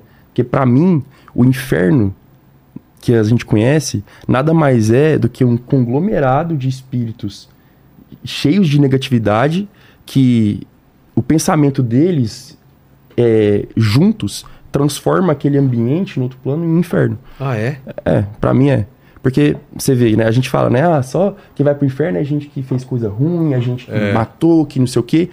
E esses espíritos, na minha concepção, são espíritos muito menos evoluídos, né? Que ainda não conheceram o bem, que não conheceram, não sabem distinguir o bem do mal. Então, aquele, aquela coisa enraizada no pensamento, na, no tipo de mentalidade, na energia que aquele, aquele espírito emana, ele vai, como energia atrai energia, né? E energias iguais se atraem, É. aqueles espíritos negativos eles se encontram no mesmo lugar e aquela junção faz aquele inferno acontecer, Entendi. Ele, ser criado, né? Então é nisso que eu acredito, assim. Pô, já pensei muito sobre isso também, mas não, não tinha visto por esse lado. Porque também faço essas mesmas perguntas. Né? O que, que vai ser? Lene, o que, que você acha que vai ser? Morreu e aí? Ah, eu acho que. Eu acredito meio parecido com ele, assim. Eu acho Mas que você, a gente. você acha que a volta. gente volta? Eu não acho que a gente volta, É, eu não acho que a gente volta, acredita? não. Não. Eu acho que a gente vai pra um, pra Eu acho que um é, multiverso acabou aí. aqui, a gente vai pra outro lugar. Tipo, Que outro lugar? não sei. Mas você vai ficar lá sempre. É. Acho que é outra mas- parada. Mas tipo assim, mas você, mas você acha que Deus não vai dar a chance da gente Consertar as coisas. Não, da gente evoluir como espírito, que pra mim é a vida verdadeira, é a vida eterna, vamos dizer? É, mas eu acho que é nesse outro. A, a vida Que a gente vai mesmo estudando lá. É lá. É. Aqui é meio que um ensaio, é meio que um. Não, pra mim, para mim a faculdade é aqui, Pode ser. sabe assim? Ou talvez seja o jardim da infância ainda. Não, com certeza, não, Não isso é? com certeza, isso aí, opa, com Que certeza. ainda, né, faculdade. Ah, tem muito é isso aí, é isso aí. Espero, né, que É seja aí, assim, né, é Lene? aí. Pô, tomara, viu? Não, muito aqui é o jardim muito do jardim. Tempo, é muito. É, passa muito, rápido. Cara, é Passa isso, é, é isso que eu falo Quando sempre. você começa a aproveitar a vida, você fala, caramba, já tá acabando, cara. Não, e é muito pouco tempo também o seguinte, Jesus esteve aqui há dois mil anos. É. Dois mil anos não é nada, velho. Pô, Se não, for pensar, né? nada, na Tipo história assim, do não é universo. Nada, na história do universo é nada. Entendeu? Então, é, putz, quanta coisa que vem mudando nas, durante as décadas e a gente fica pensando que, caramba, essa luta aqui por algum objetivo da humanidade começou agora. É, Tá ligado? Então, muito, muito recente. recente. Então é isso, Lene, muito obrigado pelo, pelo tua, pela tua presença aqui. Apoio. É contigo aí. Eu que agradeço. E aí eu queria agradecer também aos, aos nossos pa- participantes aqui, né, do chat, a galera que acompanha a gente. Pedir para vocês se inscrever no canal, se tornar membro, dar like no vídeo, né, e ativar o sininho para receber as Aqui, ó. notificações. E a pedra que a gente ganhou aqui pra mandar as Pedra energias filosofal. ruins aqui. Pedra É, vai- filosofal, é, vai exatamente. absorver ela. E eu queria, eu queria saber quando é que eu vou ganhar um Centra. Ah, exatamente, aqui, né? Falar do Ah, até eu quero saber. Eu acho que deveria a Nissan mandar um três, um Ué. pra mim, um pro Lucas e um pro você. Vamos. né? Ô, Nissan, vamos mereço, organizar aí Fechou? um- uma loucura aí pra Vamos nós dar fazer um um rolê de carro. Rolê com Eh, Centra aí. nós Porque o meu tá caindo aos pedaços ali. Se eu tivesse um Centra Exatamente. desse, sim. demais, Tem, o, tem o QR Code na tela. E o link na descrição. Link na descrição, então. Manda bala aí. Vá conhecer mais sobre o Centro, o Nissan Center. Obrigado demais, Lucas. Muito obrigado, Ó. Que papo, legal. legal. Nossa, por mim eu ficava aqui. ó. Bom, vamos conversar mais aí. A gente vai pegar o, o telefone aí e vai começar. Cara, porque aí eu também tenho umas. uma- a gente viaja, né? Se quiser um Na dia chamar alguém pra eu vir junto, É, pra, pra trocar ideia. essa. O Paulo, eu não falei do Paulo Muzi, né, mano? É. O Paulo é meu médico há 10 anos, cara. E começou comigo. Então, assim, eu tenho uma relação com o Paulo muito foda. Vamos marcar assim. com o Paulo então. Ia ser legal O Paulo também. já veio várias vezes aqui, também é meu médico e, putz, adoro ele, cara. Ah, você Adoro. também passa com ele? Passo, Que foda. Não, o que, É. que é isso? O Paulo é meu. O Paulo. Que legal. Toda... A última vez que veio aqui, ele inclusive me examinou depois do negócio. Falei, "E essa dor aqui no meu Tá ombro. do ombro. É. É. que legal. Espero que melhore logo. Melhore. O, o Leni, o pessoal, pra provar que chegou até o final, escreve o que nos comentários? Ah, ó? eu pensei de maçã do Catra. Maçã, Maçã do do Catra! Catra! Muito bem! Putz. Escreve nos comentários você que chegou até o final desse vídeo, Maçã do Catra, que a gente vai saber que você sabe, que a gente sabe que você sabe. é isso aí. Valeu, gente. Fiquem com Deus. Tamo Beijo no cotovelo e Deus, gente. tchau!